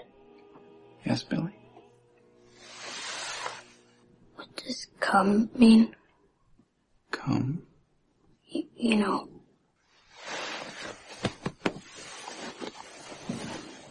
Well, you know how sometimes your penis gets erect. Well, sometimes it gets so excited that a sticky, milky substance shoots out. Dick what? Yes, only come can be used as a verb as well. Billy. Yeah. Have you ever come? Yeah. Billy, it, it's alright if you haven't. But, but I I have. Billy. But everyone else in class has, and I, I want to come too. Oh, it's okay. It's okay. Have you tried playing with yourself? Mm, you mean? With your penis? A little. How did it feel? Mm, I don't know. I don't know what to do. Do you want me to show you? No, no. I, I'm not normal. It seems the things I've wanted in my life I've never had. And so it's no surprise that living only leaves me sad. Happiness, where are you? I've searched so long for you. Então agora, na verdade, o, é o mesmo tema, acredito eu, na minha opinião, do primeiro filme, O Bem-vindo à Casa de Bonecas, ou o segundo filme, né, se a gente considerar Medo, então, como o primeiro. O Felicidade agora é a versão adulta, né? Bem-vindo à Casa de Bonecas, agora para os adultos. Para mim é a mesma questão, do, acho que todos os filmes dele são a mesma questão, né? São os personagens, os, os losers, e como eles se relacionam no meio social, as suas máscaras, o, parte deles, a parte viva, a parte deles brinquedo, boneco. E, de novo, um diálogos impecáveis. O filme mais longo dele, vamos considerar isso também, né? Vale lembrar. Duas horas, mais de duas horas de filme, acredito. Duas horas e quinze, né? É. Por aí. O, o, filme mais premiado dele, o filme mais conhecido dele, o que o Emerson né, conheceu o Todd através desse filme, por causa do Philip Seymour Hoffman. Então, um filme que tem a Lara Flynn Boyle, do querido Twin Peaks. Tem o, o Philip Seymour Hoffman. Uh, quem mais? O Ben Gazzara tá no filme. Dylan Baker, né, que é, tá sensacional também. Exato, tem o, o, o diálogo do, do, início, né, que já começa com o, o John Lovitz tá no, nesse diálogo que é o que ele dá o anel para namorar para Joy e a Joy já, né, tá acabando a relação com ele na verdade e que ele fala, né, que ele, que ele é champanhe e ela é merda, né. ele vai ser sempre champanhe, né? Porque ela, ele tá levando um pé na bunda e ele acredita que então ela deteste ele, que ela acha ele um merda. Não, você que é uma merda. Ela nem fala nada, né? Ela diz, não, tu acha que eu sou um merda, né? Que eu não sou um cara bacana, que eu sou um nerd. Então tu que é uma merda. Eu sou champanhe, tu vai ser sempre merda. É, o, o, o, engraçado é que eles estão na mesa ali, né? Então, separando e tal. Aí eles estão conversando, assim, tal, aquele silêncio constrangedor, assim o, o cara tá, tá meio chorando, assim, e tal, choramingando, né? Aí ela, do nada, assim, pergunta para ele quantas estrelas tem o restaurante. Aí ele responde choramingando, assim, a, a estrela e tal. Aí depois que ele fala isso, ele tira um cinzeiro de presente para ela. Aí ele mostra tudo e tal, fala que é de outro país, sei lá o que, lá, que é maior legal. E ela, caramba, vou guardar isso aqui no fundo do meu coração. Aí ele pega na mão dela, não é para você. isso aqui é para isso aqui é para quem me ama do jeito que eu sou. Aí depois aparece lá é, enorme assim um letreiro, felicidade. e que interessante, né? Porque de novo, como, eu, adoro o trabalho de, de né? como por exemplo o do Todd, falei do Hal Hartley, o Emerson citou Paul Thomas Anderson, que eu sou maluco. Que é a questão do trabalho autoral, né? Que loucura, que é, que delícia que é ver um trabalho autoral. Então a gente vê que mesmo com o, o Fear, então Dollhouse, o Happiness, depois temos o, o, Depois do Felicidade a gente tem o Storytelling, né? Depois tem o Palíndromos, depois tem o, o, A Vida Durante a Guerra e temos o Dark Horse. Todos eles a mesma língua, que é a língua do Todd Solondz, né? Então a gente vai ver até no Dark Horse, que é o último filme dele, é o mais recente, graças a Deus, né? Tomara que não seja o último. Mas a gente vê isso de novo, né? Como o, e aliás, o personagem, né, que a, a Andy falou, o Seth Rogen do, do Todd Solondz, dizendo que as pessoas são assim, né? Que as pessoas não pensam nas outras, né? Então olha que a gente volta então ao Happiness e vê o John Lovitz falando que ele vai dar esse cinzeiro pra pessoa que ame ele, como a gente só pensa em nós, né? Então, Sim. se fosse um amor, né, um amor altruísta, um amor, enfim, incondicional, ele daria para ela o cinzeiro, não? Não, a gente se importa com quem gosta da gente. É, e tem claro. que aceitar a gente, é isso que a gente importa. O que importa é o nosso ego, né? Que o Paul Thomas Anderson tanto fala, ego, ego, ego. Hum. Sim. Ele brinca com o sentimento do espectador, né? Você tá esperando, assim, depois desse discurso, assim, que ela tá emocionada, eles vão reatar. Não, ele dá um esculacho nela, né? Muito legal, assim, porque ela também, apesar de ser uma. Não sei se é uma passiva-agressiva, né? Que chama a pessoa que tá ali, ela tá te, eh, te desmerecendo de alguma maneira, mas não tá te ofendendo verbalmente, né? E tal. E ele, não, ele ofende verbalmente, ele fala, né? Ele verbaliza, né? Xinga ela, né? Tem ela... até uma continuação desse personagem mais pra frente, assim, com outro ator que eu achei sensacional. Também tem a reprise dessa cena, né? Ele é um cara meio gordinho, meio com jeito de panacão, né? Assim, aí a gente vê que ele tá sendo rejeitado por ela, a gente pensa, bom, daqui a pouco a gente vai descobrir mais pra frente que ela também, ela é uma é, cantora frustrada, ela mora com os pais, ela não, não é, é, vista pela família como uma perdedora, como um zero à esquerda, então, então a gente até fica, começa a pensar assim, caramba, ela rejeitou o cara e ela também tão, né, assim, rejeitável quanto, quanto, quanto ele, né? Sim. Isso é justamente isso que eu ia falar, Marcos. Eu acho que ela, é, ela rejeitou ela própria, sabe?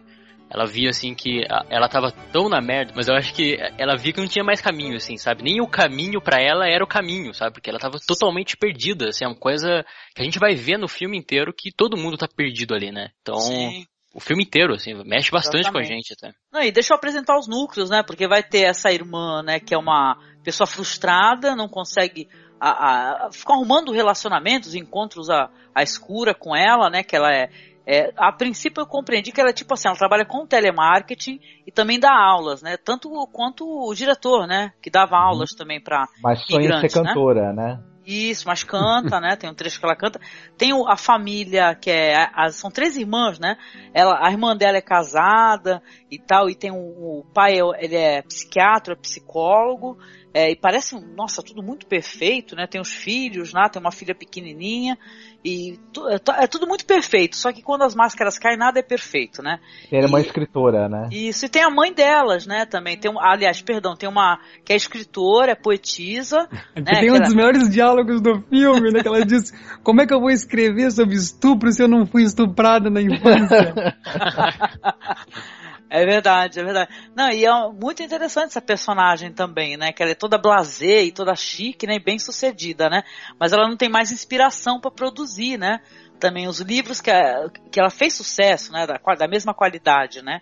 Tem esses núcleos, deixa eu ver, tem as três irmãs, tem a que é casada, e toda a sociedade em, vol em volta deles também, que é tudo é só de aparências, né? São sociedade de aparências, né? Mas é bem, é bem engraçado o filme, né? E bem perturbador também. Esse daí foi um daqueles assim que é, teve, problema, teve problema para fazer a distribuição. O pessoal não estava permitindo, né? Queriam colocar aquela, aqui é a avaliação que é R, né? Que é só para adultos, né? O filme porque incomodou, muita gente ficou horrorizada, né? Enquanto o Welcome to the House ganhou prêmio em Sundance e tal, em Cannes, se eu não me engano, o Happiness ele incomodou, né? As pessoas, né? Muito mais, né? Com esse filme.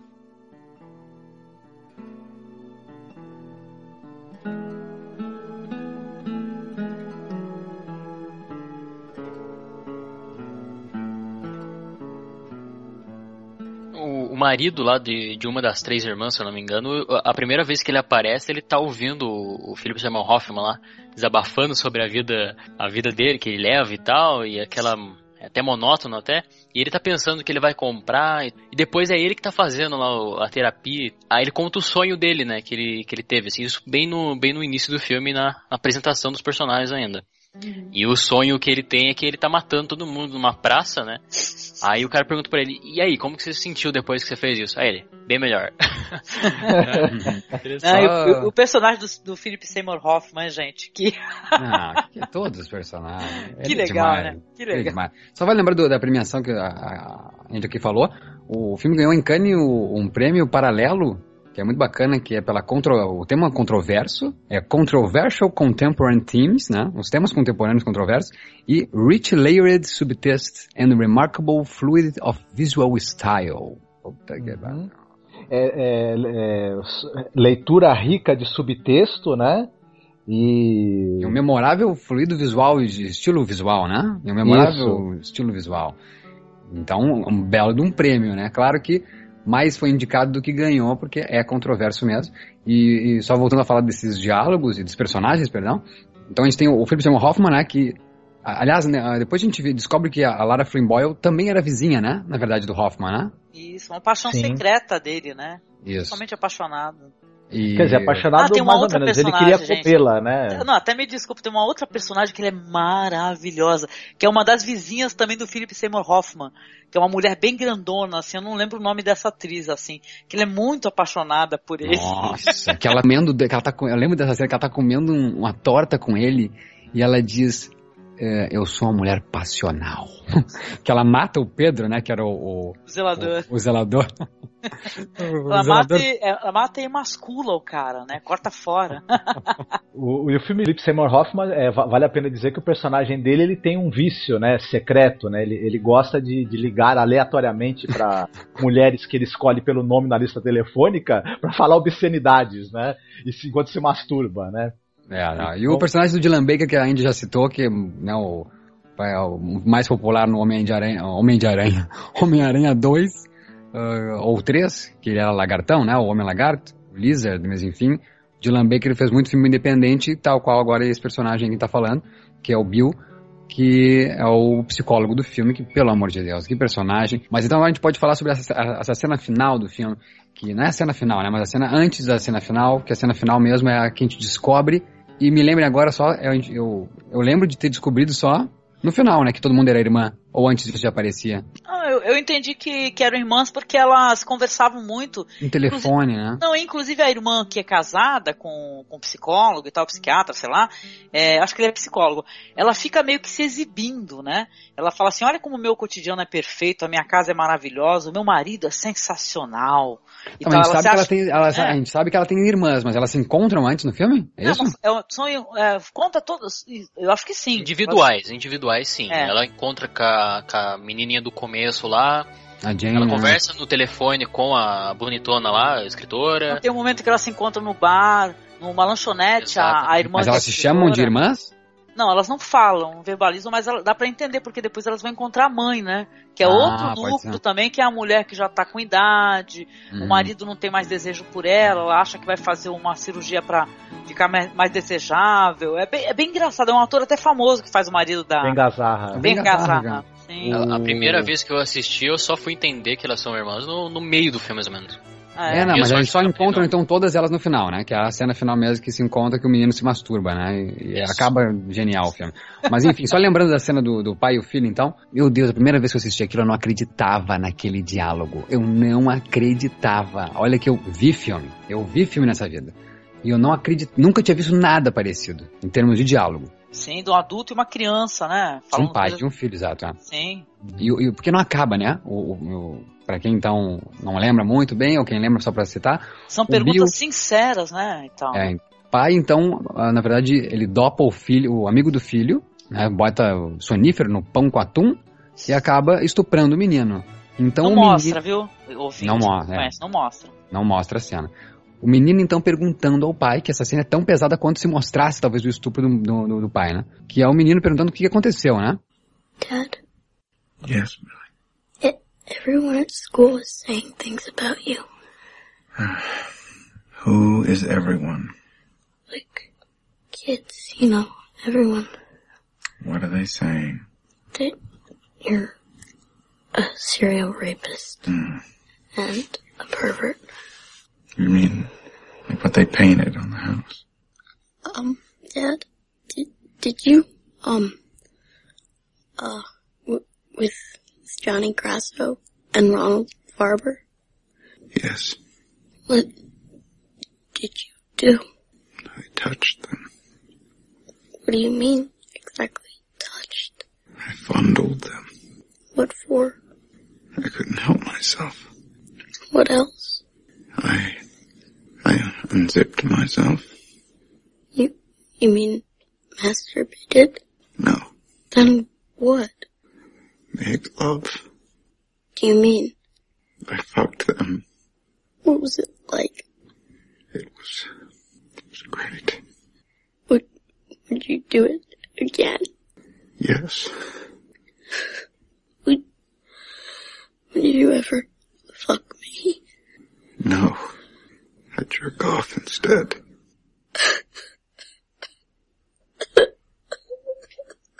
E eu, eu pensando que ia parar ali, né? O pai, ah, tá, ou ele ia desviar o assunto. Ele diz, ah, eu toquei eles. Daí o menino, como? Ai, meu Deus, eu fudi com ele. Você fudeu, né? Então, e, e você sentiu o quê, né? Que, que, como é que foi? E, meu Deus, ele não vai parar de perguntar. E o pai respondendo, eu achei ótimo. E eu, meu Deus, parou por aí. E o menino, e você faria de novo? Ele, sim. Ele, você faria comigo? Não. Eu, ufa. E ele, mas eu me masturbei. É tipo tapa na cara de mão aberta, né? O final do Não, filme. É... Não, e, é, e é bem o que ele já tratou no Welcome to Dollhouse, né? Ele vai mostrar também que as pessoas estão ali s- imaginando, né, que as suas vidas são perfeitas e não é nada disso, né, cara? Tá todo mundo, né? Tá todo mundo com, infeliz pra caramba. Aliás, é um trocadilho, né? Esse negócio de happiness, né? Essa felicidade que eles acreditam que estão vivendo aí é muito, né? Enganosa, muito mentirosa. Até a música, até a música tema do filme é uma música super alta astral, né? E que fala só disso, né? é Da, da felicidade, onde é que você está que eu não consigo te encontrar, né?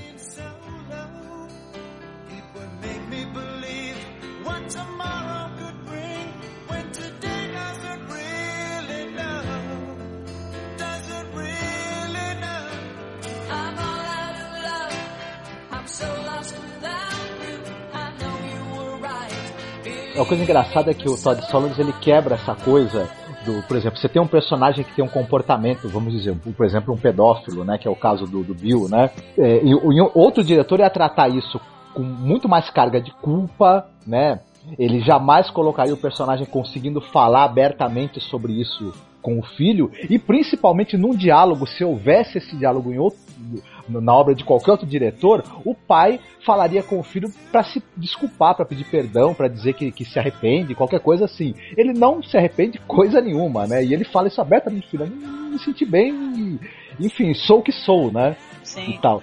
E, e essa, O- essa não, coisa. adoro o Dylan Baker. A aparência dele é uma aparência que eu queria até colocar isso, que é uma aparência muito higiênica, né? Vamos colocar assim, né?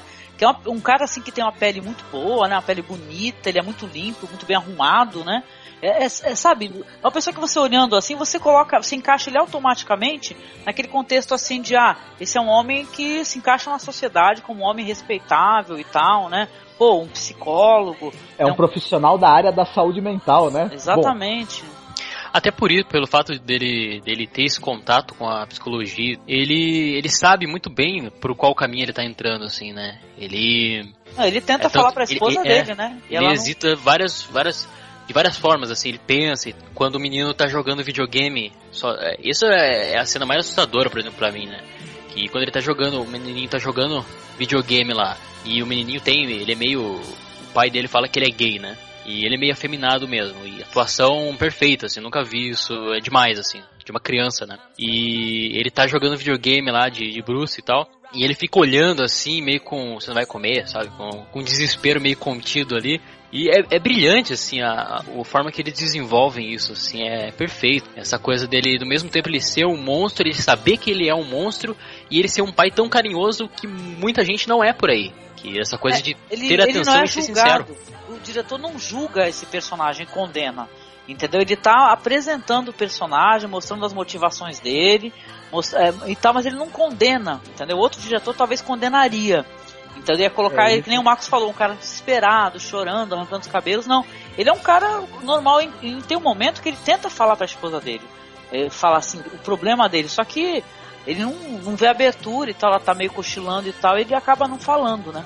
Mas acho que, viu, Angélica, isso é uma coisa também que acho que o Maurício falou, tudo que, que os personagens olham muito pro próprio umbigo, né? Esses personagens do, do, dos filmes do Todd Solondz. Ele quer contar para a esposa, mas não com a maneira de fazer uma expiação, de se arrepender. Ele, ele quer achar uma maneira de contar para ela e ainda ter o apoio dela, que ela não deixe de amá-lo, de gostar dele, de, de apoiá-lo uhum. de alguma forma. Quando, quando o bicho pegar, né? É um desabafo, né? Parece que os person... todos os personagens, se a gente reparar, parece que estão querendo desabafar para alguém, sabe? Às vezes não é nem tipo atração física ou nem nada, solidão. Pode ser também. Quer dizer, evidente que é, pelo menos com o Philip Seymour Hoffman. Mas a maioria dos personagens ali estão querendo desabafar para alguém, sabe? Nem que seja irmã, um desconhecido, um aluno. Não, acho que tá completamente correto, Emerson. Acho que é solidão, sim. Acho que todos eles são completamente solitários naquele filme. Uhum. Completamente. Eles querem alguém que corresponda às expectativas e desejos deles por mais estranhos e tortos que eles possam ser, né? E só que eles, como é que vão, só que eles não conseguem comunicar isso, né? E aí você vive aquele desespero, né? O, o acho que o personagem do Philip, Seymour Hoffman, ele é bem dentro disso mesmo. Ele quer carinho, afetividade, sexo, alguém que, que se encaixe nas fantasias dele. Como ele não consegue se comunicar e ter esse trejeito para chavecar ninguém, ele, né? Não, mas recorre à lista essa, telefônica. Essa palavra maravilhosa que tu usou aí. É, é isso que tu falou, Marcos. É a questão de. A gente não consegue. Uh, né, se a gente não consegue repartir os nossos desejos, e a gente é tão vidrado quanto os nossos desejos, e voltamos então a falar do nosso umbigo, é difícil realmente compartilhar. E logo assim, a solidão é a porta, né? Então, acho que todos os personagens eles estão assim, vidrados em querer realizar suas fantasias, não conseguindo, acabam solitários. Né? E é muito interessante que a gente vê, assim como o Nadal e no, no Brandon, é o Brandon? É que o Brandon é um menino. Aliás, voltando só ao, ao Dollhouse, a casa de bonecas, quando ela diz, ela defende um amigo, né, que é homossexual, dizendo, ela, ah, como é que tu anda com aquele bichona? Ela diz, ah, não é porque ele é homossexual, é porque ele é bicha, ela usa a palavra bicha, né? Não é porque ele é bicha que ele não é uma pessoa bacana. Ele é, pode ser. Daí quando ele, ela diz que ela, não, que ela não tá afim dele, ele vai embora, daí vem o bicho do mato, assim, né? Logo do mato. E ela diz, ah, oi, tudo bem, não se importa com ele, ele não presta. E ela, sai fora, sua bicha. É. Muito não, né, tem, tem, um momento que eu dei risada, Maurício, que ela, a, a, ele liga pra ela, né, esse amiguinho dela, né, que a, não, fica, não fica claro pra, pra gente, assim, pro espectador, se ele realmente é homossexual. As pessoas chamam ele de homossexual, Chama. né? Ah, mas então, a hora que ele atende o telefone e o telefone é colorido, aí fica... Não, não fala é, assim, o telefone é feito de Lego, é de Lego. Eu poderia ter um de Lego, tá vendo? Enfim, eu poderia ser bicho também, não teria problema. O que é interessante. Não. Tá, comenta, comenta, comenta, uh, por favor, a Angel. Ele liga? Não, não, eu, porque é, é uma cena até engraçada justamente por causa disso. Porque ele escuta toda a agressividade dela. Ela chega, eu não, eu não quero falar com esse bicha. Eu quero que ele morra. Entendeu? E é uma violência, assim, que você vê que ela transfere a violência que ela, que ela recebe, né? A, a protagonista Exato. do Adão. Né? Exatamente. Né? E é disso que eu quero falar. A gente recebe e a gente passa adiante. Que, e, e, como eu falei no, no, no House também, que é engraçado que a Dawn, não sendo, né, a, não, não, conseguindo seu lugar ao sol na sociedade mascarada, ela acaba querendo ter uma relação, então, com o, o cover do Jim Morrison, que é o menino lá bonitão, cantor, para se ajustar e se sentir então na sociedade. Aqui a gente tem igual, né? O Philip Seymour Hoffman acaba então fazendo Aliás, o desejo dele é ligar aleatoriamente, não é ter uma relação, né? Ele teme uma relação de verdade. Quando a Lara Flynn Boyle diz, eu também quero ter uma relação com você, ele se apavora e vai buscar na mulher da qual ele tinha também falado que ele não tinha atração por ela, ou que ele não tinha, né? Ou uma desajustada também. Ao mesmo tempo que a Lara Flynn Boyle também se sente desajustada. Agora, por que, que ele prefere a vizinha, que é então a gorda, ou seja, não a bonita aos olhos da, so da sociedade, e não a Lara Flynn Boyle? Ah, né? Se as duas são ele, desajustadas, né? Essa pessoa realmente escuta ele. Essa, essa É. vizinha aí, a grandona, você escuta ele, conversa com ele e tal, e ele não se sente intimidado, né? Mesmo Não, ela sendo porque- uma que tirou o pau do outro fora, né? É, não, não, porque ele vem saber isso depois. Mas a, a- essa Lara Finbar também, ela parece que é perfeita, né? É descolada, é moderna, é chique, Aos né? olhos. Não, mas aos É. olhos. Então, aos olhos dos outros, né, Angel? Isso que é interessante. Aos olhos dele, ele acredita que ela é muito mais do que ele possa, né, enfim, né, conseguir se relacionar. Mas ela também tem tantos problemas quanto, né? Sim, sim. É, que ela é uma pessoa que ela tem tudo, né? Ela tem dinheiro, tem sucesso, tem mil homens atrás dela, mas ela não consegue achar prazer em nada, né? Pra, pra ela aquilo tudo, na verdade é indiferente. Totalmente ela, gost- prazer, né? Ela... é, ela gostaria de, de achar tão sensacional tudo aquilo que ela vive, né? Ela tem uma vida muito boa, mas ela não acha. E agora ela, ela, ela se sente frustrada porque ela acha que o que ela, que o que ela produz como literatura não tem qualidade. O que ela gostaria mesmo era de ser uma boa escritora, né? E não uma escritora de sucesso como ela é, talvez, né? É, assim, não dá pra você mentir pra você mesmo, né? Você pode Uhum. até querer, é, você é, tá apaixonado, você- idealiza como é que é a tua paixão por uma pessoa, mas, né? Uhum. Mas você não consegue mentir pra você mesmo, né? A única pessoa que a gente não consegue mentir é pra gente. E uma coisa engraçada também, que até o que o Maurício estava falando, e, e essa coisa que o, o Philip Seymour Hoffman, depois e você também, Angélica, que ele acaba é, depois se aproximando da, da- dessa vizinha dele, da gordinha e tudo, mas é engraçado que toda vez que um personagem no, no filme do Todd Solondz, a gente acha que ele vai é, endireitar o rumo dele, né? E que ele vai ter alguma espécie de redenção, o, o- o roteiro, o roteiro puxa o tapete do cara de uma maneira assim, né? Impressionante, né? Sim, isso feito com excelentes diálogos, né, e tal, não fazendo do espectador um imbecil, né? É muito legal porque o final do filme é, pô, é sensacional, né? Porque o menino, É. o filho lá, ele tem uma obsessão, né, por ele conseguir, né, é, ejacular, né? E tal. Sim. E o, o final do filme é sensacional. Não sei se a gente Ah. deve até comentar mais, né? É, falando sobre, é, desculpa, só uma coisa que eu queria é, colocar também sobre o Philip Seymour Hoffman.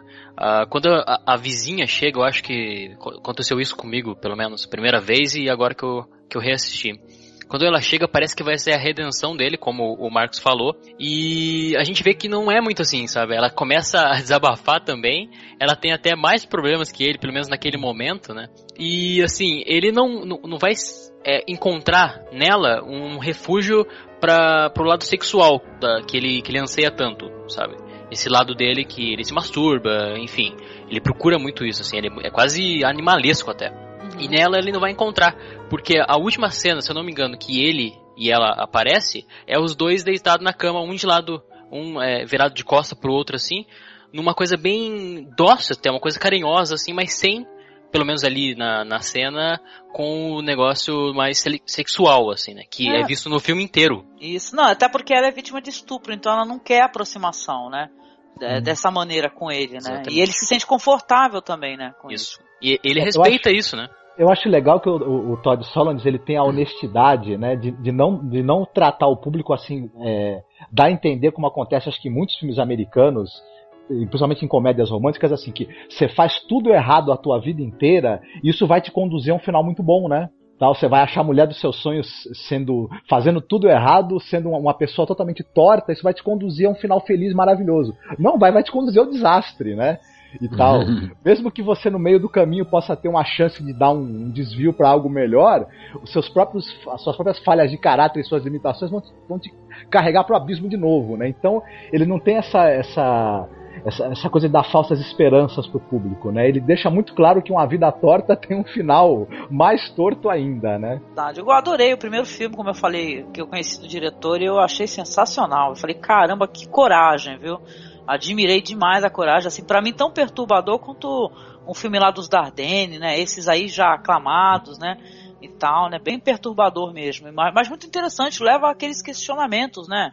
E tal, isso é muito bom. O filme acaba, mas não termina, né? Vamos colocar assim, né? pra ti, né? Você vai ter o que pensar, né? O que acabou foi o sonho americano. No final do filme não tem mais nada do sonho americano em pé, né? Ele demoliu tudo. Começa isso co- com a importância que eles dão à ejaculação, né? É você gozar, né? O filho toda hora pergunta, tipo, ele é muito preocupado com o pênis e tal. E os molequinhos da escola, né? Tipo, ah, eu já gozei, meu pau é, sei lá, tamanho do o que lá. E assim, o molequinho fica preocupado, assim, e tal, desenvolvendo essa masculinidade, assim. E o pai, a gente já falou, sendo tão carinhoso e tal nas suas respostas, sincero, acima de tudo até. E, no, e, tipo, liga exatamente com o final ali, né? Que é realmente, assim, a partir do momento que você gozar, meu filho, fudeu, assim, a vida é uma derrota e você vai sofrer o resto da vida, assim, sabe?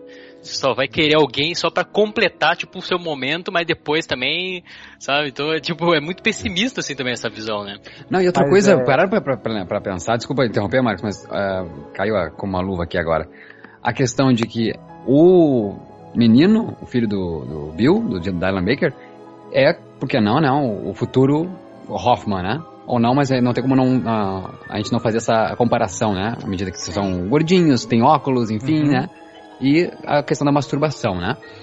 Então, se a gente pega o personagem do Philip Seymour Hoffman e ele no filme inteiro é o masturbador, meu Deus, que horror, e cola com porra as postagens, na, na- os, os recortes na parede, meu Deus, e aquilo coisa feia, faz aquilo escondido, meu Deus. Ah, e só pode ser escondido mesmo. Será? A gente tem no personagem, então, do filho do, do Bill, no final, o escancaramento, né? Eu acabei de gozar, né? Eu gozei, ele diz. Então é isso, se fala ou não se fala? Olha o tabu de novo, né? É tabu durante o filme, onde o espectador vê o Hoffman, ou então dá risada porque faz isso também, ou então diz, meu Deus, que horror, e depois se descobre mesmo o tabu no momento em que o menino fala pra mesa inteira, pra família, pô, gozei. E aí, e aquela reação das pessoas, tipo... E foi uma Hã? vitória, né, meu? Ele estava o tempo todo tentando, né? E tava ele frustrado e conversando, né? Não, mas aí que eu digo, uma se fala aliás, ou não aliás, se é fala, uma né? vitória, né? Vamos Mas, eu falar digo, mas, a, mas a questão. mas é questão de se fala ou não se fala sobre, né? Se pode verbalizar, Conta, né? né? Porque a sociedade critica, né? E, Tá e uma outra coisa, impura. outra coisa, a criança. Não, essa é demais. Esse cara é um gênio. O, o menor, né, então, o, filho. O menor, o, o- filho mais. O caçula do, do Bill, né? Do psicólogo. Tá ali, ansioso, eu sei o que ele tá fazendo.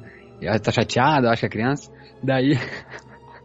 Alguém pergunta pra ele, vai, meu Deus, só um pouquinho eu tenho que achar, só um pouquinho. Que eu até anotei isso. Que o menino tá no sofá assim e, e ele sai do sofá, daí perguntam e ela diz alguma coisa, ah, que ele foi mal na escola, algo assim. Tipo, ninguém pensa que o menino é filho de um pai que foi acusado de estupro. Mas, tipo, ah, não, é que não sei o que, dá uma outra desculpa que não é desculpa. Ou seja, é mais uma máscara ou é a mãe é sem noção mesmo, sabe? Ou não, né? Ou é mais uma máscara que não tá sendo comentada ali em família, né? Acho que é um pouco dos dois, né? é, exatamente. E, ele, de novo, o dúbio, né? Ele deixa essa dúvida né, no, no espectador. A gente fica com essa. Por isso que o filme não acaba como a Angel diz, né? Os filmes dele não acabam. A gente pode comentar depois, como a gente tá fazendo aqui agora. Né? Sim. É interessante isso. O- é só uma coisa engraçada é que, que essa coisa das gozadas, que tem duas gozadas no filme muito relacionadas uma com a outra, só que são gozadas no- na parede, né? Que é justamente o que separa a gente das outras pessoas, né? Que eh, teoricamente a gozada deveria unir, né? A gente teria tá, que estar com outro nesse momento, né? Ou com outro, enfim, né? E é, e é- é a gozada que é na parede, que é o que separa você dos outros e que acaba tendo utilidade uma para grudar uma carta, outra para servir de lanchinho pro cachorro, né? e tal. E beija e depois lambe a cara da mãe, né? É, a mãe, a mãe prova ali da. Aí Quase isso, aí alguém grita né, na plateia, né? Ou Matem o Onan, matem o Onan. Ou seja, né? Olha a máscara, né? Olha o resultado da máscara, né? Você vai lamber porra mesmo assim, entendeu? Ah, interessante, gente, só pra situar aqui que o primeiro filme lá, o, aliás, perdão, o segundo, o Welcome to Dollhouse, ele foi gasto 800 mil dólares, né? Já nesse já foram 3 milhões, né? Uma micharia, né? É, e Diga-se tal. de passagem. E a vida toda, né? O que eu soube que a, a vida inteira dele, como até então, né? Até o Palíndromes, foi pra conseguir dinheiro porque ninguém quis financiar, né? É verdade, Uhum. sim. Ah, o Todd Solondz é, um- é um caso, assim, existe bastante, mas ele, por conta dos seus filmes, é de qualidade, enfim, como a própria crítica, né? e, enfim, na época, é engraçado assim que ele não teve uma boa aceitação, assim, mesmo depois do Felicidade, que é um, que é um grande filme. Ele sempre foi meio, meio mal falado também, bastante. Até no primeiro filme lá, o, o Bem-vindo à Casa de Bonecas, falavam que ele, tipo, não tinha amor nenhum pelos seus personagens e tal. E essa coisa de ser desagradável de vez em quando, assim, e ter, ter que ter muito estômago para aguentar a, a, história dele, né? E falando isso em 2001, né, depois ele ter feito Felicidade e ter também participado, se eu não me engano, no filme do que tem o Jack Nixon, O Melhor Impossível, né, do mesmo ano, de 1998, em 2000 ele faz o seu outro filme que se chama Histórias Proibidas, né? Que conta basicamente são são que são dois capítulos, né? Um é, uhum. um é intitulado de, de ficção uhum. e o outro de não ficção. Né? Opa, perdão, só desculpa, é o que eu falei que ele a vida inteira quis dinheiro para financiar esse filme, mas não, eu tô falando do Palíndromos, tá? Isso. Não do storytelling. Eu, eu, fui, eu fui pular pro Palíndromo, a gente tá muito realmente atrasado nessa. é. é, viu, Emerson? Desculpa fazer só um adendo, né, no que você tá falando, mas que talvez seja interessante até para quem tá ouvindo. O storytelling iam ser três histórias é que uh, acabaram sendo só duas, como você falou, porque numa delas tem uma cena de, de sexo entre um, um, um, negro e uma mulher branca. Na outra história, na terceira história, teria uma cena de, de sexo entre dois homens. E o pessoal falou pra ele, cara, não vai dar, meu amigo. Não, é que teve um ator também que ele, que ele acabou é, desistindo, entendeu? Aí ele acabou fazendo só os dois segmentos, né? Que é a ficção e o não ficção, né? Um com a Selma Blair, né? e tal, o Léo Fitzpatrick, né? Não sei se é essa a pronúncia.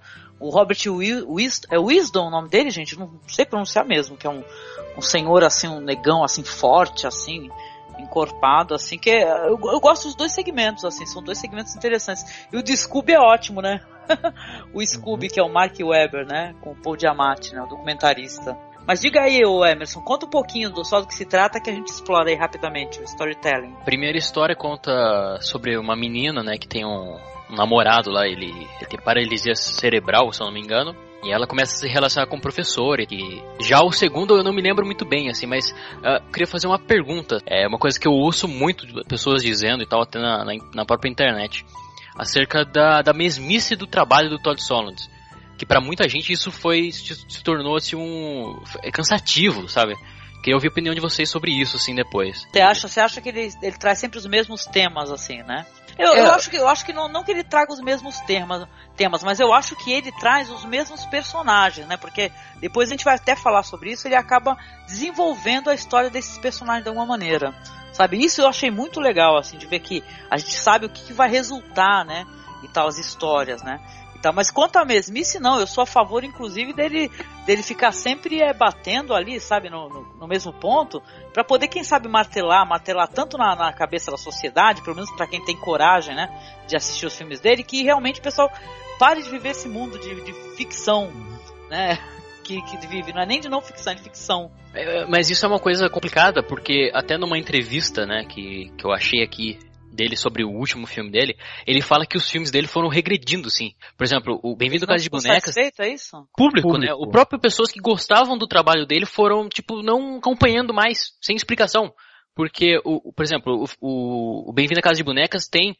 É, tipo, ele vai falando assim que foi tipo, o dobro, assim. O Felicidade foi o dobro do Histórias Proibidas, e assim foi, foi reduzindo, assim, as pessoas que assistiam, sabe? E também a crítica também não fala muito bem, enfim pelo que eu entendi, assim, ele não, não, sabe, as pessoas parece que cansaram dessa, dessa fórmula dele, sendo que tem tanto outras pessoas fazendo as fórmulas iguais e tal, e ninguém fala nada, sabe? Parece que meio que pegaram no pé dele, assim. Pelo menos eu, eu acho isso. Esse Histórias Proibidas é um filminho que eu acho, assim, um pouco fraco. Eu acho que o mais fraco dele é o Vida Durante a Guerra, se não me engano. E já o Palíndromos e o último filme dele eu, eu gosto muito. Esse eu acho mais fraco. Mas é você então, Marcos. O que, que você achou do storytelling? Eu gostei bastante do filme. Aliás, o filme ele, ele fez um rebuliço, minha gente, porque uhum. tem um momento que a personagem, né, a Vi, né, que ela é a aluna, né, desse professor aí do, do Negão Fortão. Ela, primeiro que ela, ela, ela tem uma camiseta, gente, do SA for Africa. Pra vocês verem como é que é. Ela, é, ela é meio assim hipócrita entendeu? Ela tá com, com, com um namorado que ele é ele é PC, né? Tem paralisia cerebral e tal. Ele é, o, o, conto lá que ele está escrevendo é um conto que não é legal, né? Ao mesmo tempo, o professor quando ele vai fazer a, a, a assim, a, ele vai falar para o aluno, né? O que, que ele achou, ele reduz de uma maneira muito cruel, sabe? E é por isso, por isso que eles acabam até rompendo, né? Ela com o namorado dela porque ela, ele acha que ela deveria ter defendido ele. Entendeu? Ele inclusive fala, ele verbaliza, ó, oh, você não quer saber de mim, vai lá e ficar então com o professor. E é o que ela acaba fazendo, né? Só que o que resulta, a relação que ela tem com o professor e a maneira como ele a trata, e o que que é, ela sendo uma pessoa assim, vamos colocar assim, que eu achei uma personagem hipócrita, né? Porque ela tá ali com uma camiseta USA for, for África, tá com um namorado que ele, que ele tem paralisia cerebral e tal, mas parece que ela quer provar, sabe, para ela mesma que ela é boa, que ela é piedosa, que ela é magnânima, e ela não é nada disso. É isso que eu acho interessante nesse filme, porque ela não é nada disso, entendeu? Ela inclusive fala, né, assim, ah, esse, esse, ela fala, ofende, né, o que, que ela diz? Ela, negócio assim, o retardado terminou o namoro comigo e tal, ela acha isso um absurdo, né? Aleijado, ela fala. Isso, aleijado, né? Ela, e depois o, o, o que ela faz, faz, com o professor, que ele, né, ele manda ela ficar gritando, eu não vou poder falar isso aqui agora alto, gente, que eu tô com uma, uma jovem lá no outro cômodo lá vocês quiserem falar, depois citar a cena, mas isso daí causou um rebuliço que, meu, se o, se o Rapner já trouxe, né, um, um, pessoal criticando e falando, nossa, não vamos distribuir esse filme, esse daí teve mais problema ainda, né?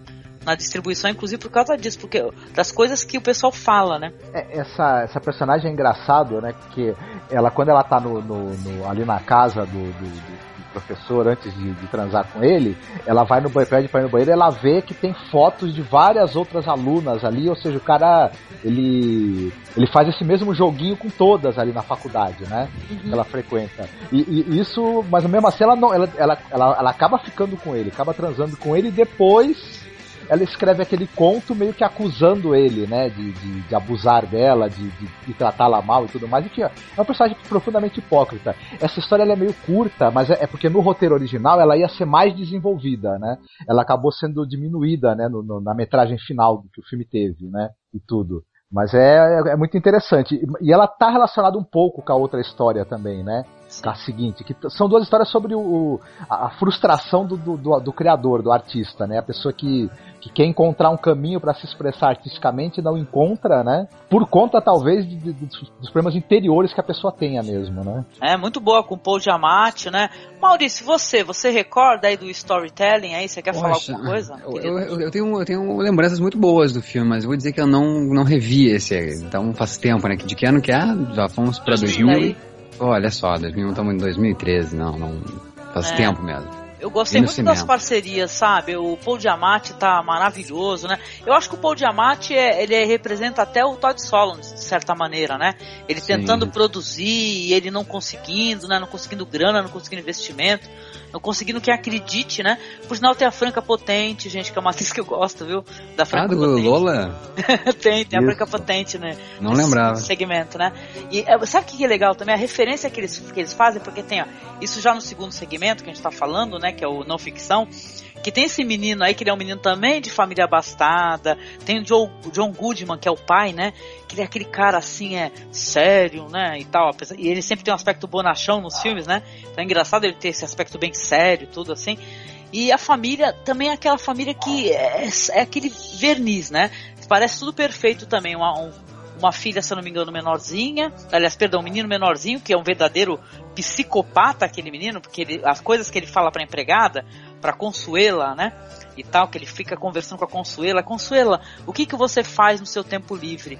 Aí ela, eu não tenho, eu não faço nada, eu não tenho tempo livre e tal. E né, Marcos, a gente até conversou sobre isso, né? O momento que ela chora e tudo porque o neto dela tava na, na, no corredor da morte e ela tá chorando e o menino chega e fala para ela assim: "Ah, mas por que que você está chorando? Ele era mal. Ele tinha que estar no corredor da morte mesmo". Sabe, mas ele uma pessoa que o menino que não entende que o que o pobre ele acaba é, não todo pobre, né? Não vamos generalizar as coisas, mas dependendo da, da falta de, de oportunidades, a, a, condição que a pessoa vai se colocando, até no, no, meio do crime e tal, isso é uma tendência, né? Então, então para ele, ele é bem né, é, categórico. Ele fala: você não devia chorar, Consuela, porque ele era mal, né? E, e morreu por causa disso, né? E sabe, o desfecho da história é foda, é muito bom, é terrível. em todos os filmes do Todd Solondz, não sei se em todos, mas em quase todos, tem um personagem, tem algum personagem que ele é um verdadeiro monstro, né? Só que ele é um monstro consciente, ele é consciente do que ele é, não se arrepende né? E assume essa, essa coisa não muito boa que ele é. E, esse, e, o menininho desse filme do, do, do, storytelling é esse personagem, né? Esse, esse verdadeiro monstro que, que não, não, tem nenhum arrependimento em ser o que ele é e, e, e acha perfeitamente normal, né? E até se brincar, ele se acha uma, uma pessoa até bacana, né? Se acha muito superior, né, e tal, né? Você vê os conflitos lá, tá o Paul Diamante fazendo lá o documentário e tal, ele, a família aceitou ter, o, ter a sua vida documentada, né, por ele, né, um menino lá que é o Scooby Livingston, né, que ele é totalmente, sabe, aquele moleque que não tem a menor vontade de estudar e tal, tá de saco da família. Né? Eles são todos muito, né, insatisfeitos, né, ele expressa essa insatisfação, né, inclusive, né, e depois quando ele vê, né, tem um momento assim, é, Emerson, você deve lembrar, se assistiu recentemente, que ele vê como é que foi o resultado do documentário, a reação das pessoas ao documentário que o Paul Diamante fez dele, né, o, personagem lá, caramba, todo mundo rindo, morrendo de rir, né, no momento que ele fala assim que ele quer ser o Conan O'Brien, né, da televisão, ele fala, ah, eu quero ser o Conan O'Brien, né, ele odeia a faculdade e tudo, aí o, o o personagem do Paul Diamante fala pra ele, é, mas o Conan O'Brien ele foi à faculdade, viu? Ele frequentou Harvard, né? Aí todo mundo ri da risada dele, né? Porque o, o, moleque ia ter que estudar, não é assim também. Pelo menos lá, né? Dá a entender isso, que na TV não é qualquer pessoa sem estudo, né? Que, que vai lá e, vai ser host de um programa de. Como é que chama? É, como é que é? Programa de Talk entrevistas, show, né? né? Talk show, isso, Talk entrevistas. É, ele, ele pensa também nisso, né? Ele se ilude com o que a televisão apresenta pra gente e esquece todo o resto, né? Que tem que fazer é um caminho, né? Ele esquece o caminho que você tem que percorrer até chegar e ele só avisa o, o, o, na hora que você chega ali, né? Só que não quer negócio fácil, né? Ele espera um negócio fácil. É, é, coitado, ele é totalmente retardado, né? Olha só, né? Até um personagem meio odioso esse moleque, né? O filme tem o mesmo tema do, do Dollhouse, que é aquela coisa de você tem o filho predileto, né? O queridinho da casa, e tem o rejeitado que todo mundo enxerga como um inútil, né? E que é um inútil mesmo, né? Inclusive, né? tem um grande senso de autopiedade, né? Ele vai ter personagens que ele até ele vai desenvolver isso mais para frente, né? Que eles tenham uma uma autopiedade que não permite com que eles vivam, né? Que eles vejam, né? Onde é que eles estão errando, né? É, outra coisa acho que muito bacana também, não sei, muito cruel desse, desse diretor, do Todd Solondz, é que também eu, eu volto a comparar com outras coisas do cinema americano, que você tem muito esse personagem que é o loser, o derrotado, o rejeitado e o inútil, que no meio do filme ele descobre que ele não é tão inútil assim, que ele encontra alguma coisa que ele sabe fazer, que tem aquela coisa de superação. No filme, nos filmes do de Solondis, o, o cara que é considerado o loser, o inútil, o perdedor, o cara é um inútil mesmo, ele é um perdedor mesmo, ele não vai se reerguer, ele não vai ter, ter superação de nada, e uma vida toda de preguiça é, isolamento e, e, falta de interesse vai conduzir o cara a ser um, um preguiçoso, um inútil e um, e um, isolado até o fim, né? E tal, não vai ter superação. Mesmo numa família que, que aparentemente ela, os valores são o trabalho, enfim, a convivência, tudo, a, a, a, inserção nas regras familiares produz esses, esses losers, né? Que não, que não querem saber de nada disso e não chegam a lugar nenhum e acabam é, engendrando uma tragédia no seio da própria família, né? Levando a família pro buraco junto, né? É. A personagem da Consuela, né, que é empregada, ela vai ser o desfecho, né, praticamente da história, né? Então, o que vai Sim. acontecer, né? Pra você ver, você relativiza o sofrimento humano, né? Como o menino, o menino mais jovem, ela relativizava, né? O sofrimento dela, né? Até o nome do, do bisneto dela, se não me engano, do neto era Jesus, né? Aí ela fica falando, Jesus morreu, Jesus morreu, e o menino fala, fica assim confuso, né? Falando, pô, Consuelo, fala a minha língua, né? Porque ele, acho que ele até acredita em algum momento, isso é até engraçado, que ela fala de Jesus, Jesus mesmo, né? O Jesus a, cristão, né? É, tem isso também, né?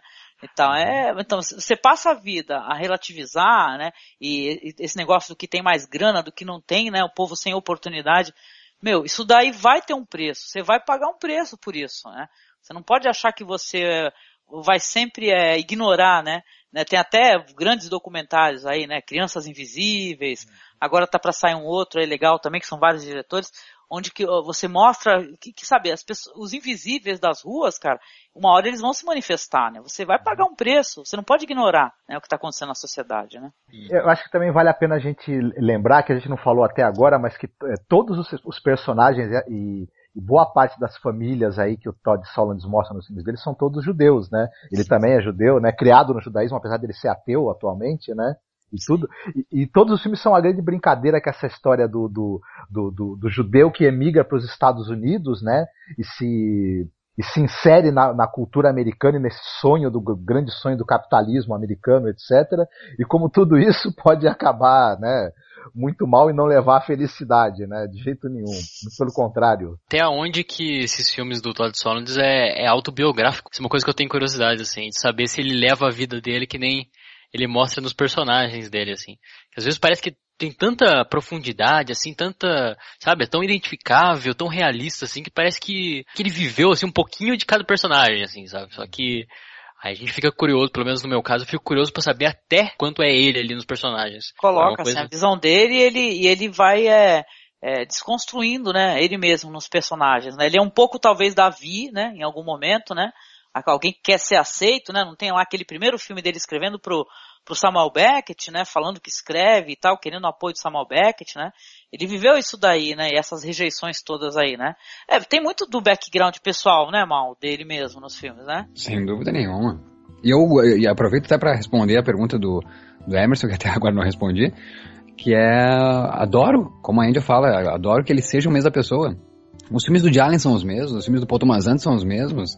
É, muda, muda a, o, talvez o cenário, mudam os personagens, mas não adianta, a pessoa, quando o filme é autoral, a pessoa é a mesma, né? O próprio o Todd escreveu isso no Palíndromos, né? Não tem como mudar, né? Nós somos palíndromos, né? A gente vai falar sobre isso na hora do filme de trás para é, frente, frente para trás, nós somos iguais, entendeu? Não, não tem como mudar. Então, não, quem falou isso falou uma asneira, entendeu? Então, graças a Deus que Todd é. Uh, acho que o, o, caso dele mesmo em específico, é claro, se você faz um trabalho, como tem diretores aí que fazem o seu, mesmo em filmes grandes assim, ainda coloca um pouco da sua identidade, né? Mas o caso dele é que ele tá passando por dificuldades mesmo, assim. Então, acho que é mais por isso, assim, sabe? Pega no pé dele e ele mesmo se vê numa encruzilhada, assim, numa rua sem saída, onde ele tá meio sufocado, assim, com o próprio trabalho dele. Acho que na, na situação dele, assim, né? É, e quando alguém tem, imprime a sua identidade, como tu fala, né, a sua identidade tão forte, assim, e, e quando isso acontece quando o trabalho é autoral, uh, não sempre, mas quase sempre, acontece quando é autoral, é, é, é, assim, ou você ama ou você odeia, né? É impossível você ficar assim, ah, então você ou gosta do trabalho do Todd ou não vai gostar, por causa dessa identidade impressa, né? E agora, o tema, o tema que ele, tra que ele trata, do que ele fala, e sempre vai ser assim, então se a gente tem que ter sete filmes assim, não vai mudar, entendeu? Então você larga de mão ou você aceita o querido Todd. É, vai, vai assistindo os filmes do, do Todd Solondz em é, doses homeopáticas, sabe? Assista um, assista outro, né? Ele mesmo assume, ele fala que o cinema, o cinema dele, os filmes dele, não é para todo público, entendeu? Não é para toda espécie de pessoa, né? Não é todo mundo que se sente bem sendo é, confrontado, né? Com a verdade. Exato, Porque exato. a verdade tá ali, gente, só não vê quem não quer, né?